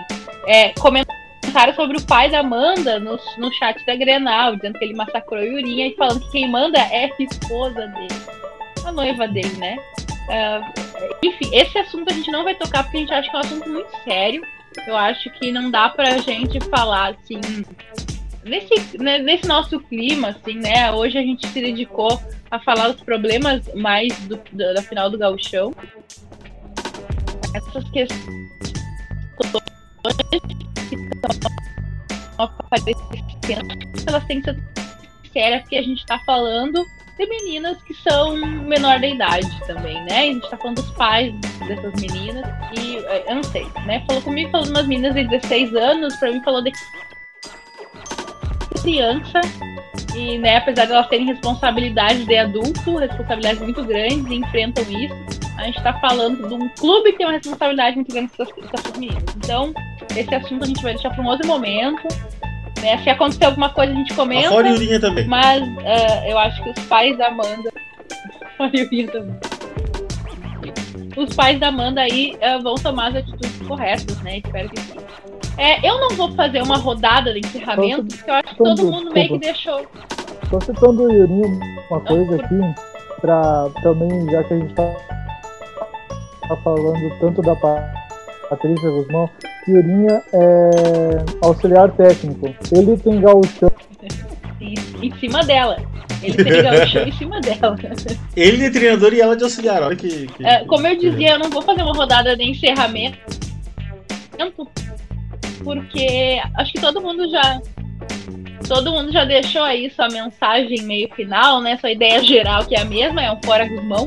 Vou pedir mais uma vez para a audiência utilizar a hashtag Queremos um Grêmio Grande. Vamos lá na rede do Grêmio incomodar mesmo, nas redes, no Instagram, no Twitter, principalmente, quem sabe que é onde eles prestam mais atenção. E deixar clara a nossa posição quanto torcedor. A gente não pode deixar esfriar esse clima pós-grenal, para daí querer uh, pensar em alguma coisa, porque fevereiro tá aí. E esse ano não é no carnaval que a gente tá pensando. A gente tá pensando na Supercopa do Brasil. Não dá para fazer fiasco mais uma vez. Eu não aguento mais. E eu vou encerrar, antes de dar boa noite, com a frase de São Portalupe, que eu acho que resume o nosso sentimento aqui de nós quatro, que é: Eu quero xingar um treinador novo em 2022. Colabora aí, Grêmio. Com isso, eu vou dar boa noite, começando pelo nosso narrador, Henrique. Por favor, Espero que já tenha se recuperado da experiência. Comeu uma maçãzinha, tá aí com a garganta top de novo. Muito boa noite, obrigado pela sua participação hoje. Tô, tô com maçã na geladeira, tava até pensando nisso antes, assim, acho que amanhã vai, vai rolar Tira uma maçã. da geladeira que você comer. tá certo. A Ana Lu eu já elogiei pelo merchandise, assim, que ela faz muito bem, assim, essa parte de, de nos divulgar, realmente, a Ana Lu que tem esse contato com a interatividade. O, o Matheus escutando, eu, eu consigo escutar aqueles comentaristas mais antigos, assim, o jeito que ele desenvolve as orações, e ele vai, vai tecendo, assim, o comentário, eu tem consigo escutar muito como se fosse aqueles comentaristas aqueles comentaristas de mais tempo. O William, eu gosto muito da revolta e da recepção que ele nos dá em Porto Alegre. nós somos sempre bem tratados na, na taverna da taverna, lá, né? No ponto da taverna ali, com o William Quevedo em Porto Alegre. Então eu gosto muito das recepções que o William nos prepara e, e, das revoltas dele que são sempre pontuais também. Às vezes se passando um pouco, né? Mas são necessárias porque se a gente não chacoalhar, o, o Grêmio ele vai continuar apático, ele, ele não vai mudar. Então a gente sabe que tem que estar sempre puxando essas campanhas. Então são esses os meus boa noites e, para todo mundo que nos acompanhou ali pelo chat, muito obrigado. Continuem ligados na taverna, se inscrevam. Temos redes sociais em todos os cantos. Ainda está vivo lá o Facebook, tem Instagram, tem Twitter, está sempre muito ativo também. Então, nos sigam aí da taverna e vão espalhando essa ideia. Queremos mais torcedores do Grêmio, mais tricolores, mais mais torcedores, mais torcedores conosco aqui na taverna. Muito boa noite, William Quevedo. Eu vou, encerrar falar da, da, da enquete, né? Senão o pessoal votar e não vai falar. Até que teve recorde de votos hoje lá na, no Twitter. Acho que foi a enquete que mais votaram, não sei porquê, casualmente. e lá ganhei 100% sim se começar agora, né? A pergunta era se dava tempo de, de arrumar a casa até a Supercopa. Uh, 30% disse que não e 10% disse que sim. Tivemos alguns otimistas lá. Aqui no YouTube ficou em 71% sim se começar agora 14 pro não e 14 pro sim. Existem pessoas positivas ainda torcendo pro Grêmio, é algo muito interessante. E demais, muito obrigado a todo mundo que nos acompanhou até agora nessas 2 horas e 34 minutos, recorde, como diz o Trico, já, já alertou. vamos que vamos, né? Agora, até, provavelmente até ano que vem, mas muito obrigado a todo mundo que nos acompanhou esse ano e torcer, né, que, que as mudanças aconteçam pro, pra gente ter um Grêmio melhor, pra gente se estressar um pouquinho menos em 2022. Muito boa noite, então, para o nosso convidado especial de, no, de hoje, Matheus. Obrigada por nos acompanhar nessa maratona, que foi uma maratona de ressaca, né? Uma maratona de ressaca pós-grenal. Muito boa noite. É, eu que agradeço, né, na verdade, o convite mais uma vez. Sempre uma honra estar aqui com vocês. É, infelizmente não foi para comemorar um título. Mas, é, inclusive, desculpa, né? Porque eu sei que tu ia acabar o programa antes, aí no final do eu puxei outra coisa. Então, publicamente desculpa por, ter também ajudado a alongar o programa. E só para deixar claro que se tiver alguém assistindo aqui é, clube, tipo, mesmo que caia na, mesmo que caia para B, os antes a gente sabe que tem até na torcida, dentro da torcida para modalidade. Mas a gente que acompanha, a gente que quer o crescimento, mesmo o Grêmio esteja na B, a gente vai continuar cobrando e vai continuar em cima pela valorização dessas gurias. Então, podem ficar descansados que a cobrança vai se manter. Uma boa noite a todos. Muito obrigado, Ana Lu, William Henrique e também a audiência aí. Muito obrigada, então, mais uma vez, todo mundo que nos acompanhou essa noite, a galera que movimentou demais o chat, que nos acompanhou do início ao fim dessa maratona, porque a audiência não caiu essa noite aí, não. Todo esse tempo de jogo, o assunto era interessante, todo mundo tem uma opinião sobre, que é a mesma opinião, é a famosa hashtag Fora Guzmão.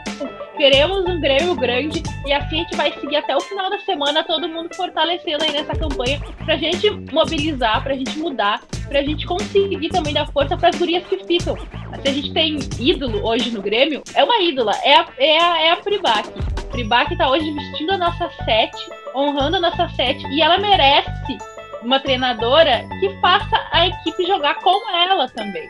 Então vamos lá, não queremos um Grêmio grande. Bora, Patrícia Guzmão bom final, final da semana para todo mundo que nos acompanhou. Quem tá no gravado. Quem tá no gravado. Hoje não é sexta. Eu, no final da semana. Final da semana. Da semana. Tem quinta e tem sexta ainda. Quem tá no gravado, eu sinto muito, mas se tiver uma pilha de louça grande aí, a gente ajudou, hein? Hoje a gente ajudou. 11 horas e 6 minutos.